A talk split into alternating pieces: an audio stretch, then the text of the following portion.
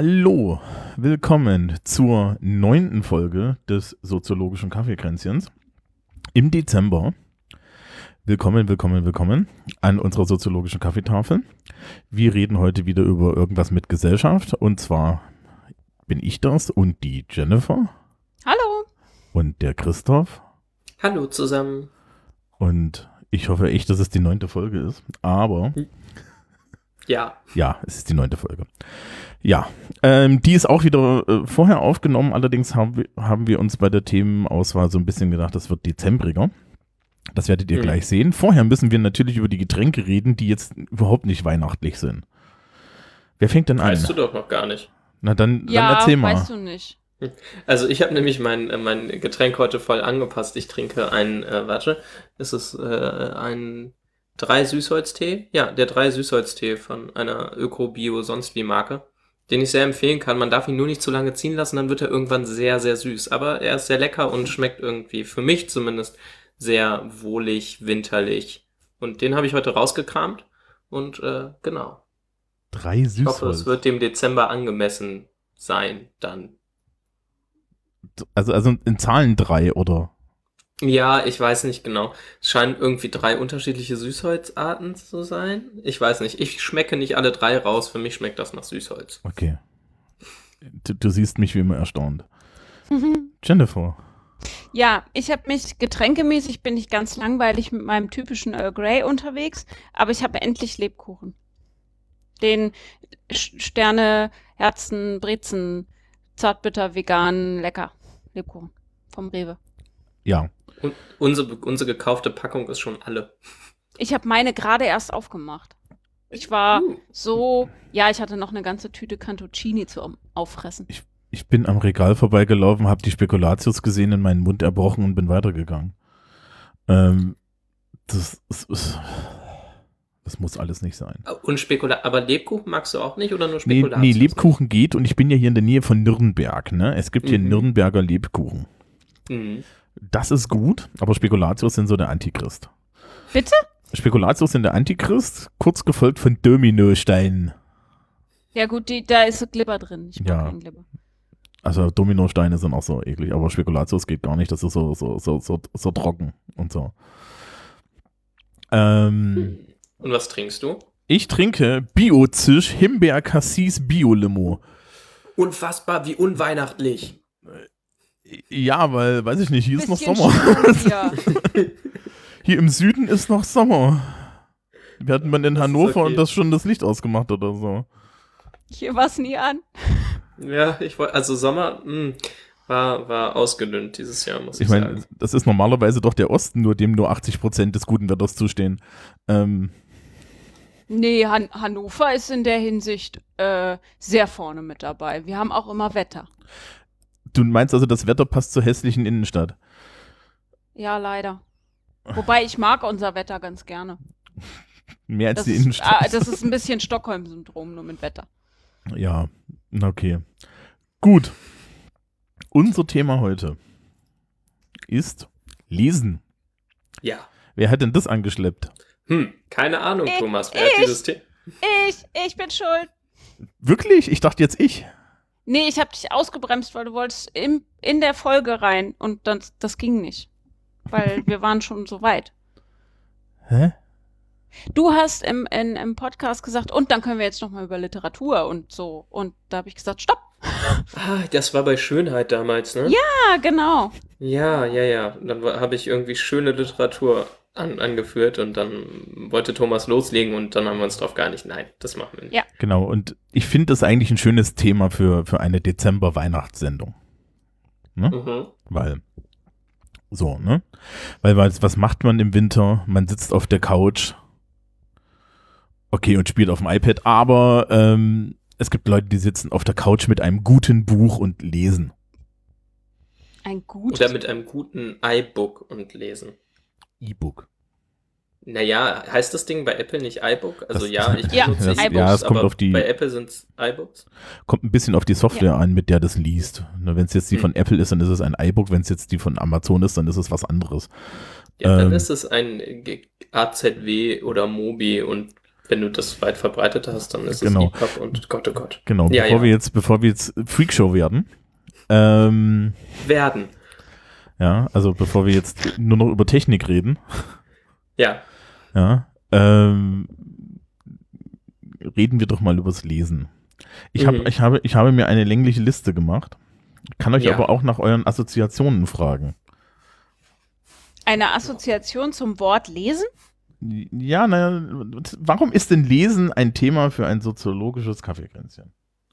Also in meinen Augen ist Lesen, also hm, ich glaube, wenn man sich soziologisch mit Lesen auseinandersetzen möchte, dann kommt man zumindest auf einem Weg relativ schnell zu Schrift. Also Schrift als Kommunikationsform. Das hat dann gar nicht mehr so viel mit Literatur und so zu tun, um nicht zu sagen gar nichts, äh, sondern dann geht's schnell darum, äh, welche Mhm. Veränderung in der Gesellschaft aufkommt, wenn man auf einmal nicht mehr nur mündlich kommuniziert, sondern äh, Schrift äh, äh, entwickelt, erfunden wird, in die Welt kommt. Genau. Ja, das habe ich. Hätte ich, hätte ich jetzt auch gesagt und ich hätte es noch ergänzt mit, wenn man kritische Soziologie betreibt, kommt man am Lesen nicht drum rum, weil äh, Buchdruck und, und Lesefähigkeit die Gesellschaft disruptiv verändern haben.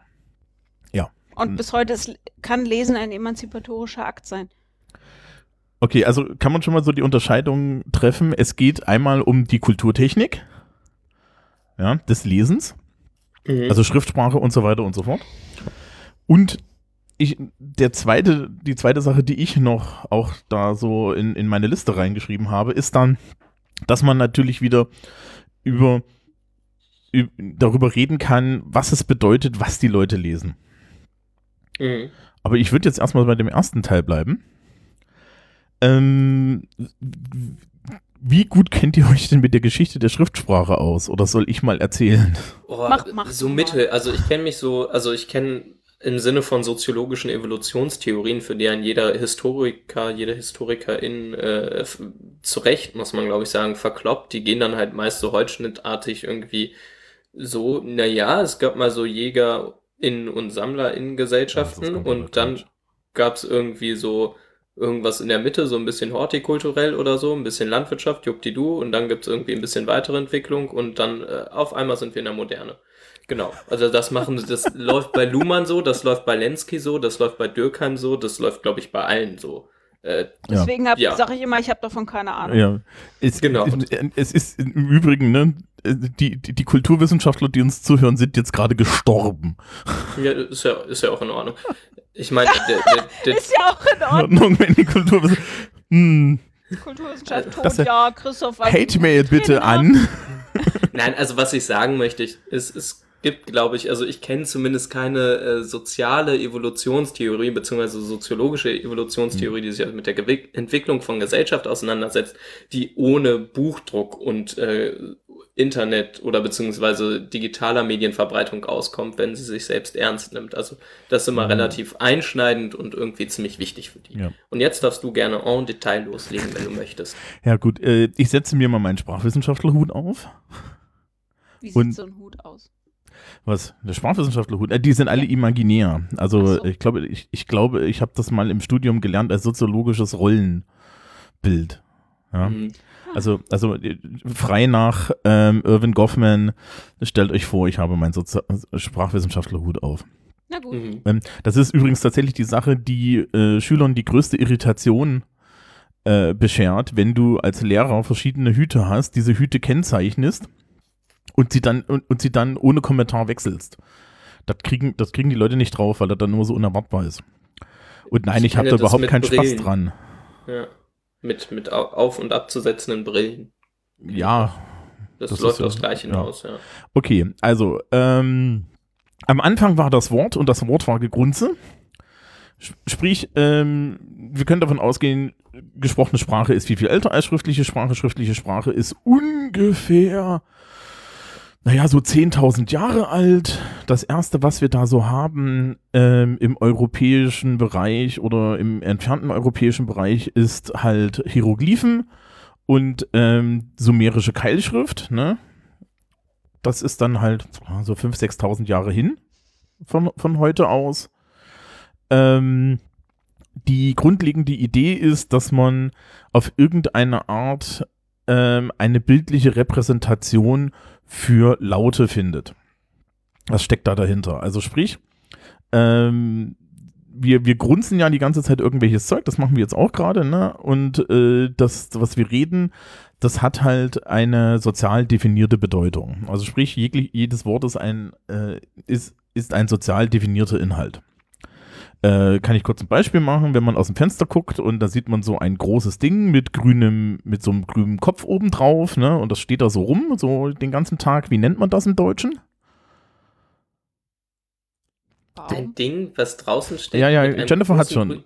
Ge- Baum, ja? Ein Baum. Gut. Ach, Jetzt, jetzt, ich war jetzt bei einem Drachen gedanklich und dachte, das, nein, nein, nein. nein, das steht, der Drache steht da Oh, nicht den Drachen! ganzen Tag. Du weißt es nicht, wenn er auf Beute wartet. ähm, so, jetzt stellt euch vor, ihr seid Engländer, ihr guckt dasselbe Ding an, was ist das? Ein Tree? Okay. Und da stellen wir schon fest, ähm, wir haben unterschiedliche Lautfolgen, die dasselbe, denselben Gegenstand bezeichnen. Und das ist im Endeffekt so das, was man äh, in der Sprachwissenschaft über Sprache wissen muss. Ne? Es gibt halt einfach mal verschiedene Lautkombinationen, die einen sozial definierten Inhalt haben. Das Beispiel, was ich immer in der Schule bringe, ist, wenn sich sämtliche Deutschen von über Nacht durch ein magisches Event darauf einigen, dass ein Tisch nicht mehr Tisch, sondern Günther heißt und du bist der Einzige, der nicht mitmacht, dann halten dich am nächsten Tag alle für Wahnsinnige, weil du die ganze Zeit von dem Günther redest und, davon, und, und da Tisch dazu sagst. Bonuspunkte, wenn man seinem Kind beibringt, dass Blau rot ist und Rot blau ist. Ähm, Ist man ganz schön gemein. So. ja. Und äh, Schriftsprache ist dann halt ein Schritt weiter. Also Schriftsprache äh, ist die Idee, dass ich halt Bildchen dafür male, ähm, was da so gesprochen wird. Und die Konzepte in der Welt sind da auch sehr unterschiedlich. Wir in Europa, also jetzt gerade in Deutschland, haben halt lateinische Schrift und das heißt, äh, wir haben ein Bildchen für, jede, für jeden Laut. Grob. Es gibt ein paar Laute, die haben kein Bildchen. Es gibt ein paar Laute, äh, die interessanterweise mehrere Bildchen haben, aber das ist, ja, ne? Und dann gibt es die chinesische Variante zum Beispiel, da hat im Endeffekt jedes Wort äh, ein Bild. Ja. Oder das ist dann auch zum Beispiel so die Variante mit den Hieroglyphen. Flocke macht eigenartige Sachen. Hallo, Hallo Flocke. Oh, äh, ja, sie spielt, sie spielt, glaube ich, mit einem mit einem Tuch oder so. Naja. Ja, tut sie. Tuch identifiziert. Ja, es ist von ihrer, es, es, sie hat gerade, glaube ich, ihr eigenes, äh, äh, ihr, ihr eigenes Körbchen, die Decke in ihrem Körbchen ausgeschüttelt. Ich habe jetzt, ich habe jetzt Angst. Ich weiß, wie lange ich die nicht mehr ausgeschüttelt habe. Ich habe jetzt Angst, in, ins Wohnzimmer zu gehen, weil das heißt, dass ich saugen muss. ähm, ja, also Schriftsprache ist halt relativ neu eigentlich und der große Durchbruch kam auch erst mit Gutenberg, 14 irgendwas. Ähm, weil vorher war das mit dem Schreiben so ein Problem. Ja, so Im englischen Bereich gibt es da zum Beispiel die Lindisfarne Gospels. Das ist halt so ein handgeschriebenes Manuskript. Da saßen mehrere Mönche ihr ganzes Leben und im wahrsten Sinne des Lebens da und haben dieses Ding geschrieben. Mit der Hand, mit dem Federkiel und so weiter. Ne? Und erst seitdem wir irgendwie Lettern hatten, ist dann das passiert, was Jennifer vorhin schon gesagt hat. Nämlich, äh, dass wir äh, die erste große die Medienrevolution in der Geschichte haben. Ne? Druck mit beweglichen Lettern. Und das hat dann alles verändert. Jo. Ähm, und wie sich das verändert hat, das überlasse ich euch jetzt. Ich wollte gerade sagen, also bis hierhin, also wenn auch detaillierter, bist du übrigens völlig d'accord mit irgendwie zumindest den, den äh, Theorien zu, zu Schrift und Kommunikation, die ich so kenne, den soziologischen. Ich Das- weiß nicht, ob Jennifer da völlig anders aufgestellt ist, aber da gibt's jetzt Nee, ich glaube, äh, dass keine ich, großen Unterschiede. ich glaube, dass die Leute, die diese Theorien in der Soziologie gemacht haben, mal bei den Sprachwissenschaftlern geguckt haben. Wäre Da nicht ganz es- doof. Naja, es gibt auch viele Überschneidungen zwischen Sprachwissenschaften und Soziologie. Ich mache ja gerade diesen ganzen Quatsch mit der kritischen Diskursanalyse Hm. und muss dafür ähm, Wissenssoziologie mir nochmal angucken und Diskursanalyse und äh, Diskurs. Und Wissenssoziologie, ähm, Berger und Luckmann aus den 80ern haben sich ganz viel damit beschäftigt, was Wissen überhaupt ist, wie es weitergegeben wird. Und da gehört Sch Sprache und Schrift natürlich auch mit rein. Das sind ähm, Praxen, in denen Wissen weitergegeben werden kann oder in die Wissen erst auch gegossen werden kann. Ähm, genauso wie Diskurse mit Sprache und Schrift zu tun haben und deshalb gibt es da ganz viele Überschneidungen und gemeinsame Veröffentlichungen und so weiter. Ja, ähm, an der Stelle, wir hatten uns, glaube ich, schon mal ein bisschen darüber unterhalten. Ne? Ich glaube, ich war, das war das mit der kritischen, mit der, mit der kritischen Linguistik. Ja, wo, wo, ähm, wo wir wo wir aneinander vorbeigeredet haben und dann doch das Gleiche meinten. Ja, weil ähm, ich bin, was Sprachwissenschaft angeht, äh, äh, mache ich eine Unterscheidung zwischen Sprachwiss äh, mache ich eigentlich eine Unterscheidung, dass Sprachwissenschaft sich mit, mit Sprache als als Objekt beschäftigt. Und, die, und das, was dann soziologisch wird. Ne? Also du kannst Soziolinguistik machen. Soziolinguistik ist solche Fragen wie ähm, unterschiedliche Statusgruppen sprechen die unterschiedlich. Und das kann ich dann wieder, das kann ich dann wieder irgendwie empirisch an der Sprache sehen. Gibt's übrigens geile Sachen. Ähm, der Typ hieß Labov, glaube ich. Der hat, der ist mit Mikrofonen in New Yorker, ähm, in New Yorker Kaufhäuser gegangen und hat festgestellt, dass die Verkäuferinnen, je nachdem, wie die Leute aussehen, unterschiedliche Fra Sprachniveaus verwenden, um diese anzusprechen. Und wenn das ein teures Kaufhaus war, haben die Verkäuferinnen in der Ansprache des Kunden ein höheres Sprachniveau benutzt, als wenn sie untereinander geredet haben. Ja. Das ist, das ist unheimlich spannend. Solche Sachen, finde ich, in, gehören in die Linguistik. Was nicht in die Linguistik für mich gehört, und äh, die Hate-Mail geht dann bitte an mich, ist, äh, Leuten zu erzählen, wie sie zu sprechen haben. Ja, wir können, wir können kritisieren, dass die deutsche Sprache strukturell äh, einen Männerbias in ihrer Grammatik hat. Wir können aber nicht durch die Gegend laufen und sagen äh, und, und das jetzt irgendwie normativ äh, versuchen zu ändern, weil das funktioniert so nicht. Ja, Sprache bewegt sich, bewegt sich nicht dadurch, dass wir Regeln aufstellen. Da frage ich mich ja immer, ähm, die einen schieben es der kritischen Soziologie zu, die anderen der kritischen Linguistik. Und beide machen das eigentlich nicht oder sollten es nicht machen, weil die kritische Soziologie findet dann auch nur, äh, wie bildet sich der patriarchale, das patriarchale Dispositiv, so nennt man so Container, ähm, in der Sprache, weil Sprache macht nicht den Diskurs und der Diskurs macht die Sprache nicht, sondern das ist alles noch sehr viel komplizierter. Aber die sagen auch nicht, benutzt das Wort nicht mehr, weil das ist XYZ. Da frage ich mich immer, wer es denn eigentlich war. Ähm, ich, ich glaube, das nein, ist. Nein, nein. ich glaube, das ist eine Gruppe von Menschen, die eben gar nichts mit der Wissenschaft zu tun haben, sondern die eher aus einem, ach, wie drücke ich das jetzt so aus, dass ich keine Hate kriege, aus einem Ideo hm? Genau, aktivistisch klingt. Aus einem aktivistisch, ja. aus einem aktivistisch verbrämten, ideologis ideologisierten Hintergrund kommen. Du hast gut okay, angefangen, Thomas, du aber dann. Eine Helmet, aber ja. Wieso? Ja. Du, du, hast echt gut neutral angefangen und dann ist es irgendwie aber ver verbrämt ideologistisch, das ja. Mm. Ja. Äh, war, war nicht alle. Weit, aber das üben wir nochmal. Mitten im Dezember so ein schöner Shitstorm. Ja. Hey, besinnliche Weihnachten. Nix, nix gibt's. Was, doch, ja, meine Güte, dann ist das ein guter Grund, mal eine Woche Twitter auszulassen. Ja. Ähm, wir tut mir, tut uns leid, liebe Hörerschaft, wir haben euren Shitstorm leider nicht mitbekommen. Wir waren in den Weihnachtsferien. Richtig. ähm, ich hoffe, ihr habt euch mittlerweile wieder abgeregt. Wir haben, wir haben uns mit unserer Familie rumgeärgert, das ist unsere genau, Strafe. Genau, wir hatten zu tun. Und ähm, ja, kommen wir, kommen wir, kommen wir doch zurück zum, zum Lesen. Also Lesen hat halt mit Gutenberg so richtig angefangen.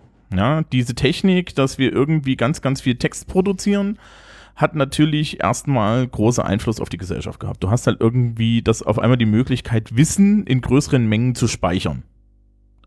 Und vor allem gerade durch den, durch den Druck, ähm, nicht Wissen nur noch nur in großen Mengen zu speichern, sondern auch mit viel weniger Aufwand und viel, viel billiger. Ähm, Zum einen das und ja. Hm? Und dadurch, dass es billiger wird und dass sich auch andere Leute leisten können als nur die ganz, ganz wohlhabenden Menschen, ähm, verändert sich auch der Bedarf. Also die Marktlage hat sich nach dem, äh, wenn man das so sagen darf, nach dem Buchdruck, auch so nach Einführung des Buchdrucks, äh, verändert. Vorher gab es nämlich äh, hauptsächlich auch Bücher, die in Sprachen geschrieben waren, die der allgemeine Pöbel, selbst wenn er lesen konnte, nicht gesprochen hat. Und Bücher in der eigenen Sprache lesen zu können, auf einmal überhaupt sich lesen leisten zu können, war natürlich eine große Sache. Damit kamen dann auch ganz andere Schriften auf den Markt und wurden erschwinglich. Ja. Was ich dabei relativ wichtig finde, du kannst dann halt im großen Stil sowas erreichen wie, also Schrift alleine und auch ohne Buchdruck und dann äh, ermöglicht ja erstmal was ganz Verrücktes. Nämlich äh, die, die äh, Trans, also die Kommunikation unter Nicht-Anwesenden. Also wenn man sich vorstellt, vorher, also bis zur Schrift kann man nur mündlich miteinander kommunizieren. Äh, dann ist, muss man einfach, also ist das immer so ein Live-Happening. Man muss die ganze Zeit beieinander sein, um irgendwie f- von A nach B zu kommunizieren. Und ähm, das ermöglicht Schrift dann schon mal, dass man irgendwas aufschreibt und dann kann man das liegen lassen, weggehen, jemand anderes reagiert darauf. Und das wird in, also das wird quasi exponentiell krasser, äh, wenn, wenn irgendwie Buchdruck weitläufig zur Verfügung steht. Da können auf einmal sehr, sehr viele Menschen dann sehr, also auch verhältnismäßig schnell dann äh, unter Nicht-Anwesenden miteinander kommunizieren. Das ist schon ganz Und cool. es wird, und es wird, wenn, wenn viele Menschen lesen können und viele Menschen schreiben können, ähm, wird es sehr viel schwieriger, ähm, Dinge aufrecht zu erhalten, die so nicht stimmen. Also zum Beispiel eine, ganz bestimmte Informationen zu steuern, wenn Leute lesen und schreiben können. Zum Beispiel eine ganz bestimmte Auslegung der Bibel. So, Mhm. wenn, wenn niemand lesen kann, außer dem Priester selbst, kann der viel erzählen, was da drin steht. Und diese, ähm, das als Faktum darstellen und auch erhalten, bis da Menschen sind, die lesen und schreiben können. Ja. Dann geht, es- wird es nicht mehr so leicht. Ja, das, das war ja der große Anschlag von, von, von Luther in, in Gemeinsamkeiten mit Gutenberg damals. Ne? Luther hat die Bibel ins Deutsche übersetzt und Gutenberg hat die dann gleich mal, also nicht nur Gutenberg, sondern jeder, der so eine Druckerpresse in die Hand gekriegt hat, hat das Ding weggedruckt. Ne? Das ist immer noch. Ja. Weiter. Mhm. Ähm, äh, ich ich, ich habe ja in, in, auf der Wartburg mein Abi gekriegt, ne? Also es gibt da diesen Raum, in dem Luther die Bibel übersetzt haben muss. Den habe ich mir schon hundertmal angeguckt. Ist langweilig. Kannst du jetzt Ähm, besser übersetzen? du meinst Hebräisch ins Deutsche, aber sicher. Ich bin in Natürlich, Osnabrück jetzt auch mehrmals irgendwie in diesem Saal gewesen, in dem also die, die eine Hälfte vom Westfälischen Frieden äh, unterzeichnet wurde, die andere wurde ja in Münster gemacht, 1643 und ähm, ich bin, also, puh, weiß nicht, bin ich pazifistischer geworden, als ich eh schon bin und irgendwie innere Ruhe habe ich auch nicht mehr gefunden. Also, hm, ich weiß nicht, diese großen, bedeutenden Orte, die sagen mir immer gar nicht so viel. Also oft passiert das, dass mir das nicht so viel ist, sagt. das ist jetzt traurig. Nee, mir auch nicht. Hm. Also ich kann, ich kann damit überhaupt nicht in Verbindung gehen. Ich mag alte Gemäuer, aber was da drin passiert Hm. ist. Pff. Ah, es gibt einen Unterschied. KZ-Gedenkstätten. Ah, ja, ja, ja, also Äh, KZ-Gedenkstätten, aber genauso wie ähm, hier das Stasi-Gefängnis in Berlin. Das, ja, aber ob äh, jetzt hö- irgendwo ein weißer Typ äh, dicke Bücher abgeschrieben hat, das macht mit mir jetzt nicht so viel. Da gehe ich nicht so in Resonanz. Ja. Sie hat jetzt Resonanz gesagt. Ich habe dich zitiert, hast gemerkt? Nee, nicht mich. Och, Menno. Doch, du sagst es auch immer. Du hast das von diesem Ja, aber der Rosa- benutzt das, er benutzt das ja immer in diesem Sinn, in, in diesem esoterischen Sinn von Hartmut Rosa. Ja, ich eben. benutze das mittlerweile eigentlich nur noch ironisch. Ich weiß nicht, ob euch das aufgefallen ist. Damit Jennifer im Dreieck springt. Nein, wir Liebe unterstellen, wir, man kann auch ganz schön Mist lesen. wir unterstellen dir einfach, dass du das nicht ironisch benutzt. ja, ihr macht mich auch zu so einem über, überzogenen Fanboy, der ich gar nicht bin. Das ist alles Nee, das ist Luhmann. Auch da genau das Gleiche. Das, das habe ich ja noch egal. nie verstanden, wie sich diese ähm, Schulen, das hatte ich letztens auch im Büro, das Gespräch, ähm, weil das auch überhaupt keinen Sinn macht in der Soziologie auch gerade. Ähm, ich lese zwei Autoren und das klassische Beispiel, wann sich LeserInnen in die Haare kriegen, ist, die einen sind äh, Luhmann-Jünger, die anderen sind Bourdieu-Jünger. Was völlig absurd ist, also zumindest bei, bei Luhmann weiß ich das, der hat immer ganz penibel wohl darauf geachtet, irgendwelche komischen Ansammlungen in äh, irgendwelchen Universitätsgängen, wo sich so Gruppen zusammenrotten, auseinanderzukriegen, weil der Schulenbildung in der Wissenschaft völlig daneben fin- fand. Ja, Fand er ja. offensichtlich total blöd. Aber er hat dann eine gegründet. Ja, genau. Nee, er- das ist so Ja, aber, aber halt nicht Jesus. freiwillig, ne? Also der Ja. hat halt keine Jünger rangezogen, glaube ich, in dem Sinne, sondern der hat das da gemacht und hat gesagt, "Hm, Leute, ich mache hier 30 Jahre und dann mache ich Ja. Gesellschaftstheorie und Kosten sind keine und dann bin ich fertig. Frag ich glaub, mal die Idee Jesus. war nicht, dass so, da so viel dranhängt. Frag mal Jesus, der wäre auch überrascht. Hm. Ja? Ich glaube, der hätte tatsächlich ein Problem mit dem Branding. ja. Fröhliche Weihnachten im Übrigen. Eine ja, genau. Marketingorganisation fände er bestimmt nicht so gut. Glaube ich auch nicht. Happy, Happy Holidays, Leute. Happy Ja. Holidays. Ähm, Ähm, Wo waren wir? Wir waren Bei wir waren bei dem, was Lesen Lesen und- macht. genau, und Leserschaften. Also wir haben jetzt schon Leserschaften, die sich gegeneinander bekämpfen. Ja, genau. Wir, haben, wir haben Leserschaften vor allen Dingen, die halt miteinander in Kontakt kommen. Ne? Man hat sich dann Ja. gegenseitig Bücher geschickt, man hat sich irgendwann gegenseitig Briefe geschickt und das ist alles textbasiert. Dazu ist im Endeffekt alles, was wir an, an Grundstruktur moderner Welt haben, ohne Text nicht denkbar. Also sprich Ja. Bürokratie und Organisation. Das geht ohne Papier nicht. Hm. weil ähm, nur schnell nur schneller Text am, auf physischen Objekten eigentlich dazu führen kann, dass man eine Verbindlichkeit hat. Ja, deswegen kriegen wir auch immer noch so viele Briefe, ja, auch wenn man mir das papierlose Büro versprochen hat. Also das, das passiert halt einfach jetzt immer noch viel zu wenig, weil ähm, halt so ein Stück Papier, das kannst du nicht einfach so schnell verschwinden lassen und das hat halt eine Verbindlichkeit. Und darauf baut dann ein Großteil äh, der Moderne jedenfalls im Westen auf. Dass man halt Zeug Oh, auf das Papier finde ich gerade schreibt. ein bisschen holzschnittartig, wenn ich ehrlich sein darf, weil so Vertragsschlüsse und so, die funktionieren und die haben eine ziemlich krasse Verbindlichkeit. Die funktionieren halt im Zweifel und heute auch immer noch. Also ich glaube, rechtlich ist es immer noch so, im Zweifel ja auch durch den Handschlag und ich meine, wenn du dir das bezeugen lässt und dann eine neutrale Instanz hast und so, dann kommst du da, glaube ich, schon voran. Also ich glaube, Verbindlichkeit hängt nicht nur an Schriftsprache, ansonsten wäre es, glaube ich, ganz schön lange ziemlich drunter und drüber gegangen in der Welt. Also ich meine, ist es auch, aber vielleicht noch viel mehr. Ja, du musst gucken, du, du musst ja gucken, der Scope ist ein ganz anderer. Ja, die soziale Bindung eines Vertrages in, im Mittelalter war dann nicht so das Problem, weil äh, wie weit bin ich denn im Mittelalter so gekommen? Ja, selbst jetzt in irgendwie frühen Neuzeit, wo man dann schon irgendwie so mit der Kutsche unterwegs war, hattest du halt irgendwie das Problem, dass du aus deinem, aus deinem Dorf oder aus deiner Stadt meistens nicht viel rausgekommen bist. Und da brauchtest du dann wiederum nicht unbedingt Text, sondern eine Klammer. Und da hatte man tatsächlich ja auch schon äh, äh, äh, schriftsprachliche Dokumente, weil auch da die großen Verträge allesamt niedergeschrieben wurden. Ne? Du hattest dann einen Ja. Schreiber.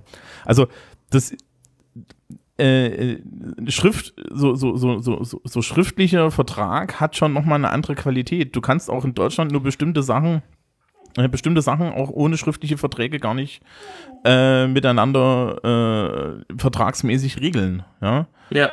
ja. Also die, die, dieses die, Zumindest, zumindest wird es, ähm, wir, vielleicht können wir uns darauf einigen. Ähm, jemand, der nicht schreiben und lesen kann und oder schlecht, also Analphabetin ist oder funktionellen Analphabetismus, wird es heute schwerer haben, egal ob es um Arbeit geht oder sonstige Teilhabe, als vor 10, 20, 30, 100, 150, 200 Jahren. ja, ja. Ich glaube, darauf können wir uns einigen. Genau. Das ist ja tatsächlich der Fall, dass wir ein Teilhabeproblem haben von Leuten, die nicht äh, die, diese Kulturtechnik nicht wirklich in feinen Nuancen beherrschen. Ja, auf jeden Fall. Das, das stimmt. Ich, ich suche gerade ähm, nebenbei und ich finde ihn nicht Wo- mehr wieder. Ähm, ja, Du musst, ich, also ich glaube, du musst die Kulturtechnik, also, wie drücke ich das aus? Also, du musst sie noch nicht mal, in, also in Anführungsstrichen, nicht mal äh, in feinen Nuancen nicht beherrschen müssen. Es reicht schon, wenn du, also, es geht nicht darum, dass du sehr gut lesen und schreiben kannst, aber dir irgendwie die Feinstabstufungen fehlen, sondern äh, du bist halt einfach richtig außen vor, wenn du, wenn du die, die Grundtechnik nicht beherrschst, ne? Das, Mhm. ja. es, es, es hängt aber teilweise auch an der ähm, und deswegen haben sie ja diese Unterscheidung mit dem funktionellen Analphabetismus die ist eingeführt. wichtig. Ähm, auch wenn du lesen und schreiben kannst eigentlich, aber das nicht gut kannst, also zu langsam bist, zu viele Fehler machst, ähm, wird die Teilhabe erschwert. Nicht unbedingt, weil du heute so viel schreiben können musst, das ist gar nicht der Fall. Aber ähm, Computer zum Beispiel, die du selbst in einfachen Tätigkeiten benutzt, Datenbank, Abfragen etc., sind auf normale Lesegeschwindigkeiten ausgerichtet. Ja. Und wenn das fehlt, ähm, kannst du nicht mal mehr als Lagerist arbeiten, ja, was ganz schön krass ist. Oder solche Ähm, Sachen wie, äh, äh, dass es mittlerweile sich durchsetzt, als Teilhabekonzept leichte Sprache zu haben. Ja. Äh, dass man halt einfach ein, dass man halt einfach komplexe Texte in einfachem Deutsch schreibt. Das Mhm. ist total wichtig und ich finde das richtig, richtig gut. Ja. Und wer sich darüber Ja. lustig macht, ist ein Eimer. So. Ähm, wer, sich da, wer sich darüber lustig macht, macht sich halt über die Menschen lustig, die diese, die diese Sprache brauchen. Genau, und der ist mindestens ein Eimer, wenn nicht sogar andere Sachen, die ich jetzt nicht sage. Ähm, pff, also jeder hat schon jetzt hier versucht, einen Shitstorm loszudrehen, du darfst gern mitmachen. ja, ähm, meiner ist jetzt der. So. Das war jetzt aber So, auch nicht ich so. habe aber versucht, einen Aufsatz wiederzufinden und ich finde ihn nicht wieder. Ähm, der mir nämlich gerade in den Sinn gekommen ist. Vielleicht finden wir ihn ja noch, dann können wir ihn in die Shownotes packen. Ähm, es ging darum, dass ja alle mal sagen, oh Gott, die Kinder, die, die schreiben ja gar nicht mehr und, und die hängen ständig an ihren Handys und die tippen Ja, nur aber noch da tun die doch so. nichts als anderes als schreiben. Richtig. Ja, genau. Genau. Und das Hm? ist, das ist das Geile. Wenn man, ich glaube, es war Harvard, ich weiß es aber nicht mehr, die stellen fest, dass der Wortschatz, ähm, den sie in ihren Bewerbungsessays bekommen, der wird größer. Die Ja. Jugendlichen, die sich an Elite-Unis in den USA bewerben, werden immer besser. Und zwar egal, wer sich bewirbt, also nicht nur die, die sowieso an eine Elite-Uni gehen, sondern auch die, ähm, die aus weniger privilegierten Schichten kommen. Der Wortschatz, der schriftliche Ausdruck der Leute wird besser. Klar, wenn ich den ganzen Tag an meinem Telefon hänge und nur noch per Schriftsprache kommuniziere, das ist eine Übungssache. Ja. Aber, ne, Kulturpessimisten, Edge Badge. Hören Sie hierzu unsere Folge über Jugend. Und äh, also wie gesagt, also aus so einem halb soziologischen Interesse und auf so einem halb, äh, weiß ich nicht, äh, ja, äh, weiß ich nicht, halb, also äh, vielleicht als, als gutes Gewissen bin ich noch in dieser einen, einen Kinder-Jugendlichen-Gruppe von meiner Ferienfreizeit drin, wo halt irgendwie immer noch enorm viel geschrieben wird. Ähm, was ich ganz krass finde, ist, wie enorm effizient diese Sprache geworden ist. Also äh, wie viel Inhalt diese Jugendlichen und Kinder schaffen, in so wenig Buchstaben zu schaffen, einfach via Abkürzung, ähm, finde ich ziemlich beeindruckend und äh, finde ich, ja, weiß ich nicht, bin ich regelmäßig baff, wenn ich das dann so durchlese und denke, hm, das ist irgendwie Kauderwelsch und dann irgendwie mir Stück für Stück erschließe, was gemeint ist und feststelle, nee, eigentlich ist das kein Kauderwelsch. Eigentlich wissen die ziemlich genau, was sie da wollen und ähm, ja, das ist cool. Ja, das lässt sich ja alles ein bisschen erklären. Also, Ja, das überrascht mich jetzt nicht, dass ich das erklären lässt. ähm, die, also das, zum einen neigen ja gerade die jungen Leute zum Akronym. Ja. Muss ich erzählen, was ein Akronym ist? Ja, im Sinne von leichter Straf Sprache solltest du das tun. Im, Im Sinne von leichter Sprache muss ich, also ein Akronym ist ein Wort, äh, das aus den Anfangsbuchstaben anderer Wörter besteht. Die Klassiker ist LOL, ne, Laughing Out Loud, ja, oder Roffel, Roll on the Floor Laughing und so. Ähm, ich glaube, derzeit aktuell bei den Jugendlichen ist, ist, ist TP, TBH, to be honest, ja, und das benutzen Mhm. die dann im Deutschen äh, komplett schmerzbefreit und sowas. Ich habe irgendwie in dem Englischbuch auch mal einen ähm, Aufsatz bekommen und das ist ein echter Aufsatz, den eine Schülerin in, in Schottland abgegeben hat. Der war halt im SMS-Stil geschrieben, ja, und auch Ja. nur diesen, wirklich diesen krassen SMS-Stil und der bestand im Endeffekt nur aus äh, Akronymen in Großbuchstaben und irgendwelchen Zeichen und äh, das konntest du, aber weiß ich nicht, das habe ich vor zwei Jahren oder so das letzte Mal der Schülerschaft vorgelegt. Die, haben's, die haben das auch nicht mehr begriffen, ja. Ähm, das ist nicht, nicht dasselbe wie Jugendsprache, dieser ganze Scheiß, den da die, der Duden mit äh, Jugendsprache und, und Jugendwort machen, das ist komplette Esoterik, weil äh, denen eh nicht Ja. die Wahrheit erzählt wird. Und Ja, das ist Marketing, das ist sonst nichts. Ja, ich ist frag mich aber- ich frag- Bücher an Mann bringen und das. Ähm, und was aber tatsächlich äh, passiert ist, dass wir heutzutage eigentlich mehr mit Text kommunizieren als mit sch- gesprochener Sprache. Das heißt also, wir haben ein Phänomen, dass unser Hauptmodus der Kommunikation eben schriftlich ist. Also überlesen. Und dann sind wir halt bei, auf der einen Seite bei dieser Teilhabe-Problematik für die Leute, die nicht lesen können oder nicht schnell lesen können. Und auf der anderen Seite, Tippt Hat das- ihr mehr Wörter, als ihr sprecht? ja, Ich überlege das gerade, ich kann das nicht quantifizieren, ich habe keine Ahnung. Also heute habe ich definitiv mehr Wörter getippt, als ich gesprochen habe und das gleiche ich gerade erst aus. Ähm, ich war heute im Büro, da habe ich eine ganze Menge gesabbelt. Aber wenn ich überlege, dass ich quasi mit dem lieben Menschen angefangen habe zu schreiben, als der hier heute Morgen die Tür hinter sich zugemacht hat und ich dann noch mit drei anderen Leuten Unterhaltungen geführt habe, schriftlich, habe ich, glaube ich, selbst am Ende dieses Podcasts mehr geschrieben als äh, gesprochen. Weil da- ich habe ja auf der Arbeit auch geschrieben, nebenbei. Und da reden wir noch nicht vom Lesen. Ja, le Nee, gelesen, nee, gelesen haben wir noch viel, viel mehr. Oh ja, oh ja. Ja, also ich, ich habe halt irgendwelches Zeug 3D gedruckt, nachdem ich allein schon auf diese 3D-Drucker-Software regelmäßig drauf gucken musste. Das ist alles Lesen. Ich ähm, werde hin und wieder mal gefragt, ob ich eigentlich noch Bücher, Bücher, also so Belletristik lese und das tue ich komplett nicht mehr, weil ich abends nicht im Bett ein entspannendes Buch lesen kann, weil ich echt keine Schrift mehr sehen kann nach einem normalen Schultag.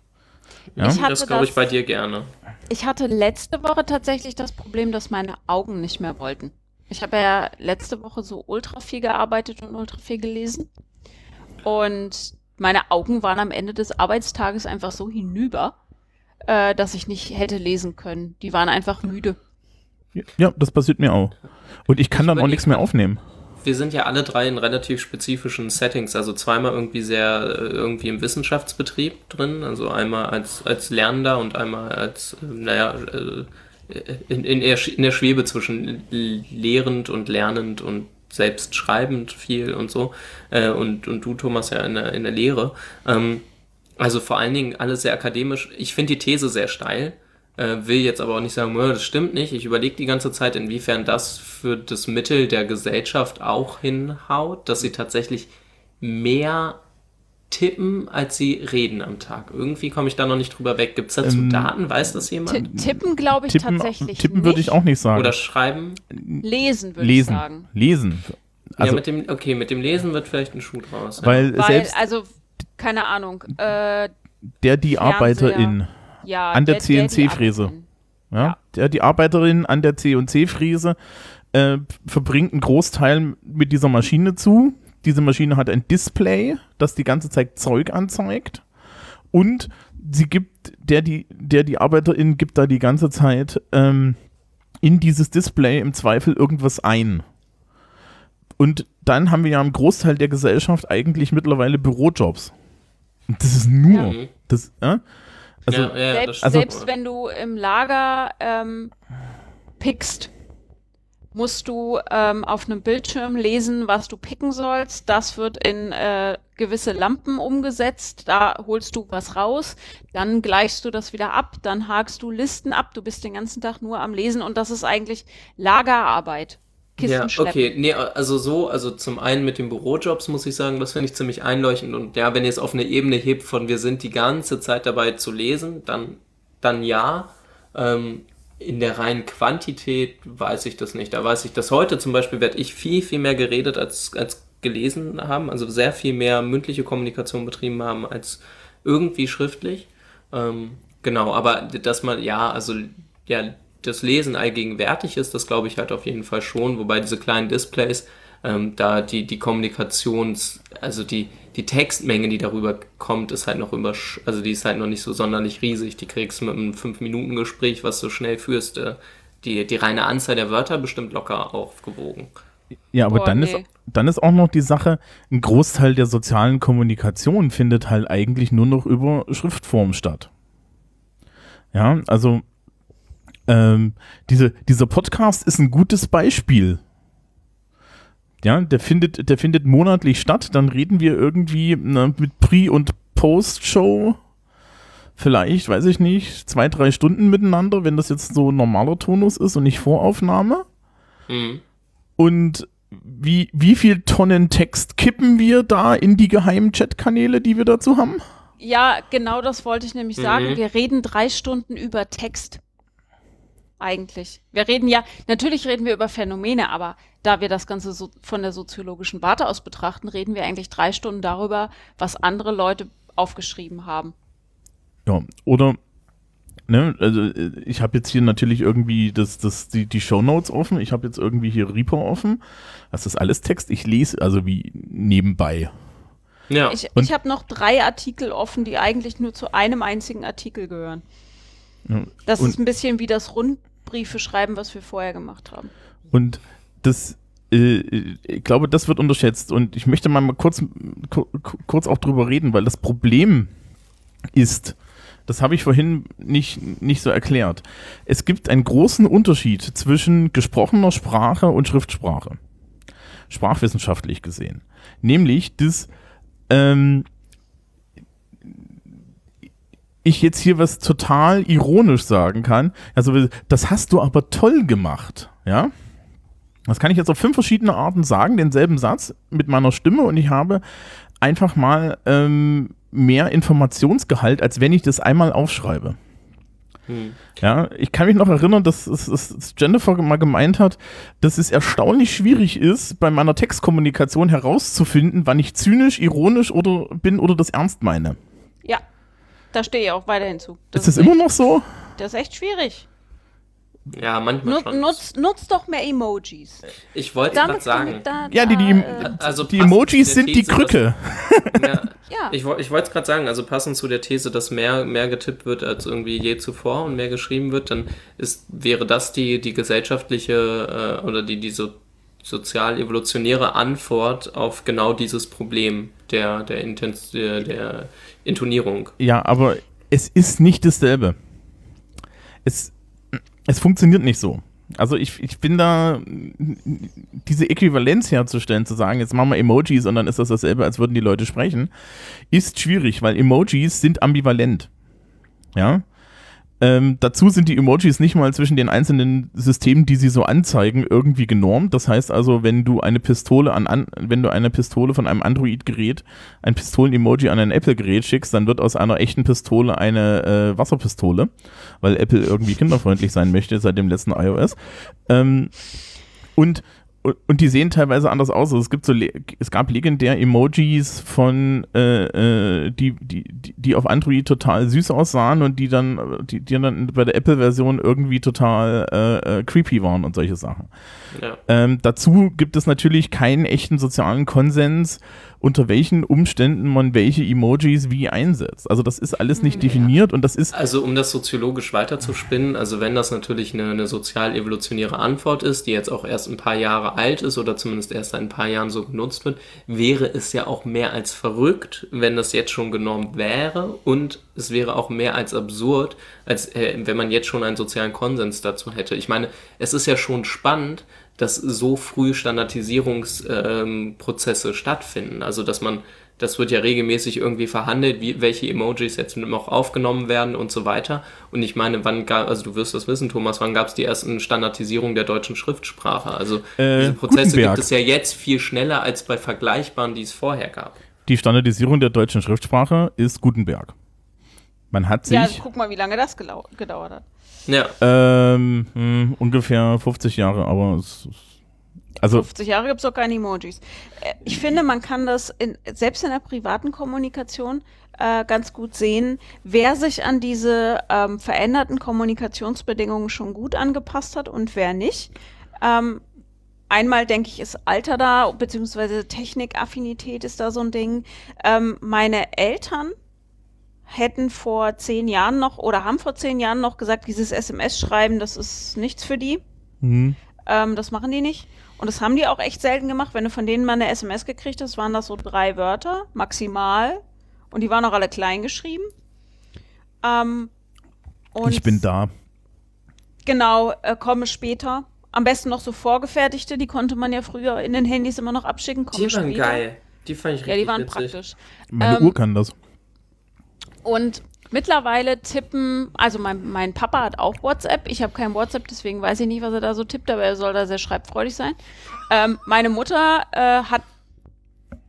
Mama, du solltest echt mal weniger Emojis benutzen. Meine Mama findet Emojis ganz toll. Ja, meine auch. Und Bei Telegram hat sie jetzt ja auch Sticker und GIFs. Ach du Scheiße. Weiß ich nicht, ob das gut für sie ist oder für uns. ähm, also da findet ein Prozess statt, aber die, die klären Dinge. Hm, Aber auch nur einfache Dinge. Wenn es was äh, Wichtiges ist oder was äh, Komplexes oder wenn es um Emotionen geht, würde meine Mutter immer anrufen. Ähm, es, ich habe Bekannte, die würde ich auch anrufen. Und ich weiß aber auch, dass ich zum Beispiel mit dem lieben Menschen äh, ist das ganz viel oder auch mit, mit anderen Menschen, die mir sehr nah sind. Da kann ich quasi auf jeder Emotionalitätsstufe beliebig in Text, äh, in Text kommunizieren, ohne dass dabei groß was verloren geht. Einmal, weil man sich eventuell gut kennt, aber weil man auch die Möglichkeit hat, sich so gewählt auszudrücken. Ähm, ja, na, ich kann auch Da bei, gibt's große Unterschiede. ja, ich kann bei Leuten, die, die, die, denen ich emotional sehr nahe stehe, tatsächlich auch mit in, an der Art der, der, der Nachricht, ähm, also am, am, an, den- an den grammatikalischen Features und so weiter, ne, wie das geschrieben, wie, wie das im Endeffekt aufgebaut ist, kannst du dann, äh, merkst du dann unter, mit welcher Gefühlslage das Gut, aber das wurde. ist ja eine, Nä- äh, das ist ja ein Verständnis, was durch ähm, emotionale Nähe hergestellt wird. Ich glaube aber auch, dass es ein unterschiedliches Vermögen, dass man an, an so Messengern, äh, die Kommunikation, die darüber läuft, dass man allein schon an der Fähigkeit, sich sprachlich, äh, sprachlich, schriftlich auszudrücken, ähm, erkennt, dass, dass da irgendwie ein Fähigkeitsunterschied besteht.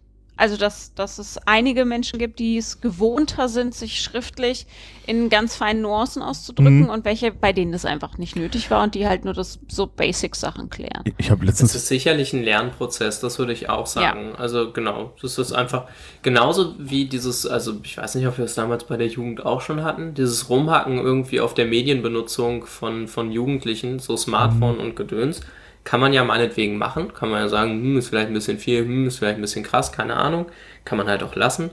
Ähm, spannend finde ich, dass das halt gar nicht mit dem Alter zu tun hat, sondern so wie ich das zumindest beobachte, schlichtweg mit der, der, der Neuigkeit des, des Smartphones. Also es ist halt was, was Ja. man lernen muss. Man muss Ja. irgendwie einen gesunden Umgang, äh, damit muss man einfach lernen. Wenn man irgendwie älteren Menschen sowas in die Hand drückt, geht das ganz oft horrend schief. Also wirklich schrecklich.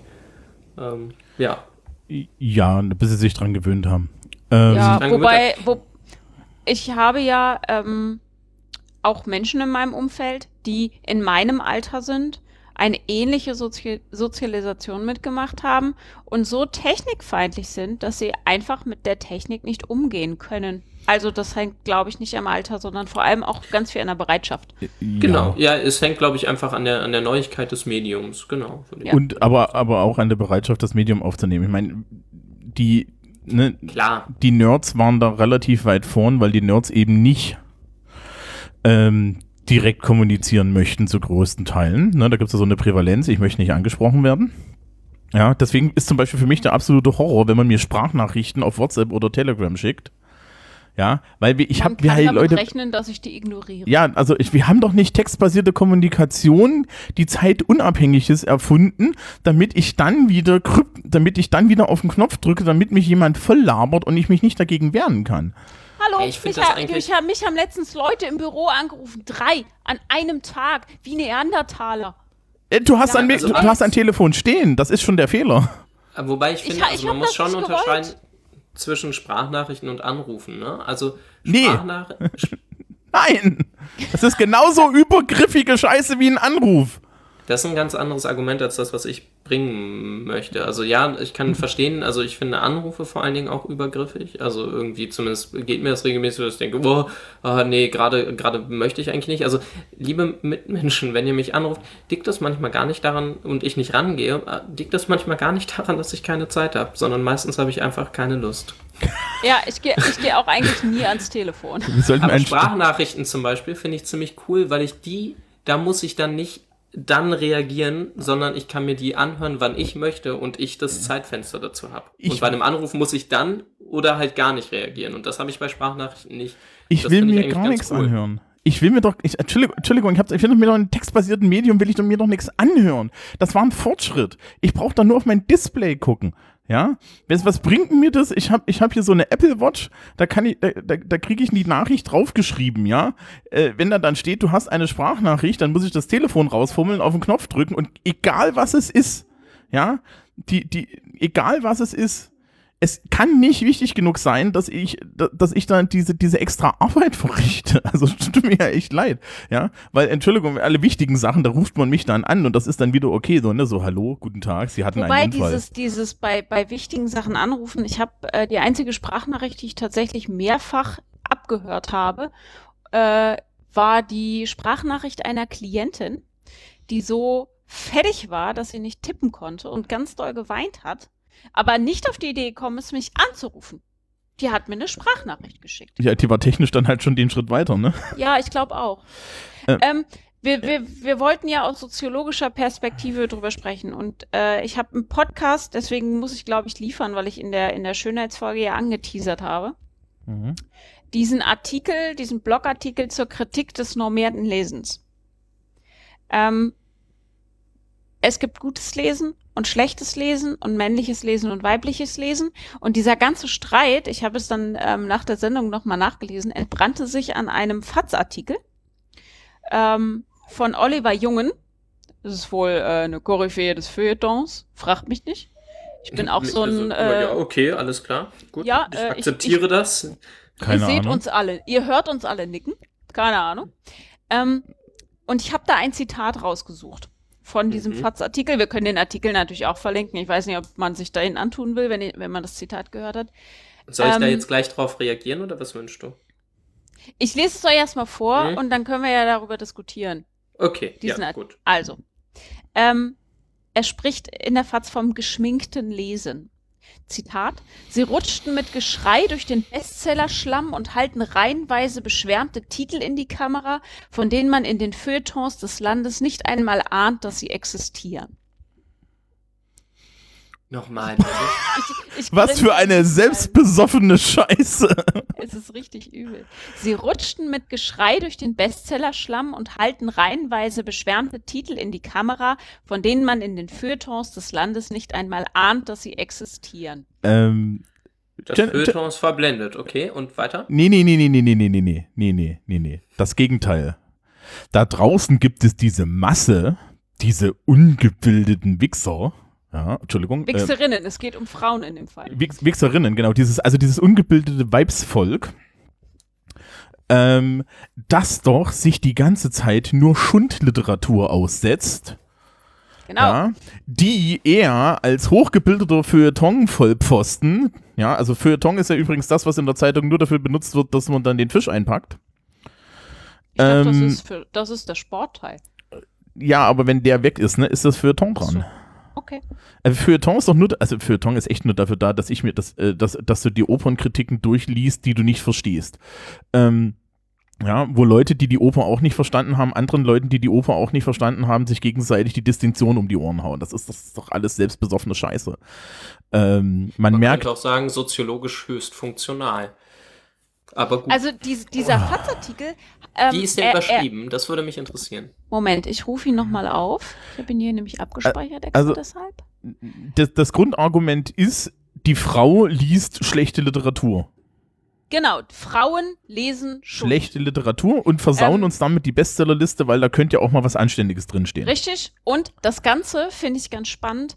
Äh, zieht sich ja schon eine Weile. Diese Kritik, dass Frauen nur Scheiße lesen würden, ist nämlich die neue Form der Lesesucht des 18. Jahrhunderts. Im 18. Jahrhundert hat man gesagt, Frauen, die lesen maßlos und ähm, gefräßig und das würde ihren Charakter verderben und das mache sie ganz hysterisch. Ja, Das ist alles ganz schlimm. wobei wir ja War wissen, dass gegen Hysterie. Aristoteles damals noch der Meinung, dass, also das dann aber, glaube ich, unabhängig von Frauen, vielleicht haben Frauen ihn auch generell einfach nicht interessiert, ähm, das Lesen äh, noch von den wirklich wichtigen Dingen wie Nachdenken und Philosophieren abhält. Ja, das ist aber 2000 Jahre vorher und wir reden von Tablet, äh, wir, wir, wir reden von Tafeln, die, die behauen werden. Also Ja, ja. da ist so ein bisschen Abstand dazwischen. Also das mit der Ja, Lesesucht weiß der jungen, das mit der Lesesucht der jungen Frauen ähm, ist tatsächlich ein Phänomen, das kenne ich auch. Das Problem ist, warum haben denn Frauen damals angefangen, gerade die Reichen im Bürgertum, diese ganzen Romane zu fressen? Die hatten alle nichts zu tun. Die sind ja strukturell von der Gesellschaft ausgeschlossen gewesen, außer dass sie irgendwie Kinder kriegen und gut aussehen. Was machst du denn da? Da liest du halt Castle of Udolpho. Ähm, wer nicht weiß, was Castle of Udolpho ist, das packe ich in die Shownotes. Viel Spaß damit. Und äh, wer Castle of Udolpho tatsächlich unter Selbstverachtung liest, darf danach auf Northanger Abbey von Jane Austen lesen, dann macht sie sich mich darüber lustig. Ähm, die das Argument ist immer noch dasselbe. Zum einen wird Lesen tatsächlich aus meiner Sicht als hauptsächlich weibliches, ähm, äh, weibliche Freizeitbeschäftigung wahrgenommen. Männer lesen nicht, weil Männer bauen ja an ihren Autos rum. Und es gibt tatsächlich so bestimmte Teile von Frauenliteratur. Ne? Das Frauenbuch. Ähm, das ist auch gut bezahlt und Krimis. Krimis lesen auch nur Frauen. Ich komme gerade wirklich nicht mit. Ne, also, das Also Argument. ich gehe weder in der Annahme mit, dass nur, also dass Frau, also das Lesen als sehr weiblich gilt, noch dass irgendwie Nein, nein, Krimis das weibliche, das, das weibliche Lesen gilt als weiblich und dann gibt es noch ein männliches Lesen. genau, aber, Ah, okay. aber ja. Männer lesen, aber Männer lesen auch weniger. Ja. Und, und Oder gelten das als Richtige. Genau, Männer gelten als weniger lesend und der Mann liest halt auch nicht Scheiß, sondern der Mann liest eher das Sachbuch und die Frau liest eher seichte Belletristik. Achtung, ne? Also ich rede jetzt die ganze Zeit in Klischees, also das äh, äh, es, Ja, ja. äh, und diesen Klisch aber diesen Klischees stehen halt auch echte stehen halt auch im Endeffekt echt, echte Buchgenres gegenüber. Ja, selbst so ein knallharter Simon Beckett Thriller. Die Zielgruppe von diesen äh, von diesen Simon Beckett Thrillern sind keine Männer. Ah, ich, ah, ja, ich weiß, was mich wieder reibt. Ich bin, ich komme mit dem verbreiteten Konzept von Männlichkeit einfach persönlich nicht zurecht. Ich, ich weiß immer, dass ich damit eigentlich, dass das eigentlich das Konzept ist, was für mich stimmen soll, und dann merke ich immer, dass das nicht passt, und bis ich das wieder verstanden habe, vergehen 20 Sekunden. Aha, ja, ja, okay, machen wir weiter. Also, ähm, worüber es, also der, der, der, die, der Titel von diesem äh, Mhm. Ist am 6.6.2016 in der FAZ erschienen und die Überschrift ist, wie entsteht ein Mega-Bestseller, heißkalte Küsse, Verlage umwerben Buchblogger. Ja. Und im Endeffekt äh, zerfetzt er da ähm, nicht mal BuchbloggerInnen, sondern es geht ihm vor allem um die YouTube-Buchchannel, die die in die Kamera halten und dann drüber reden, was ja noch nicht mal richtige Literaturkritik ist.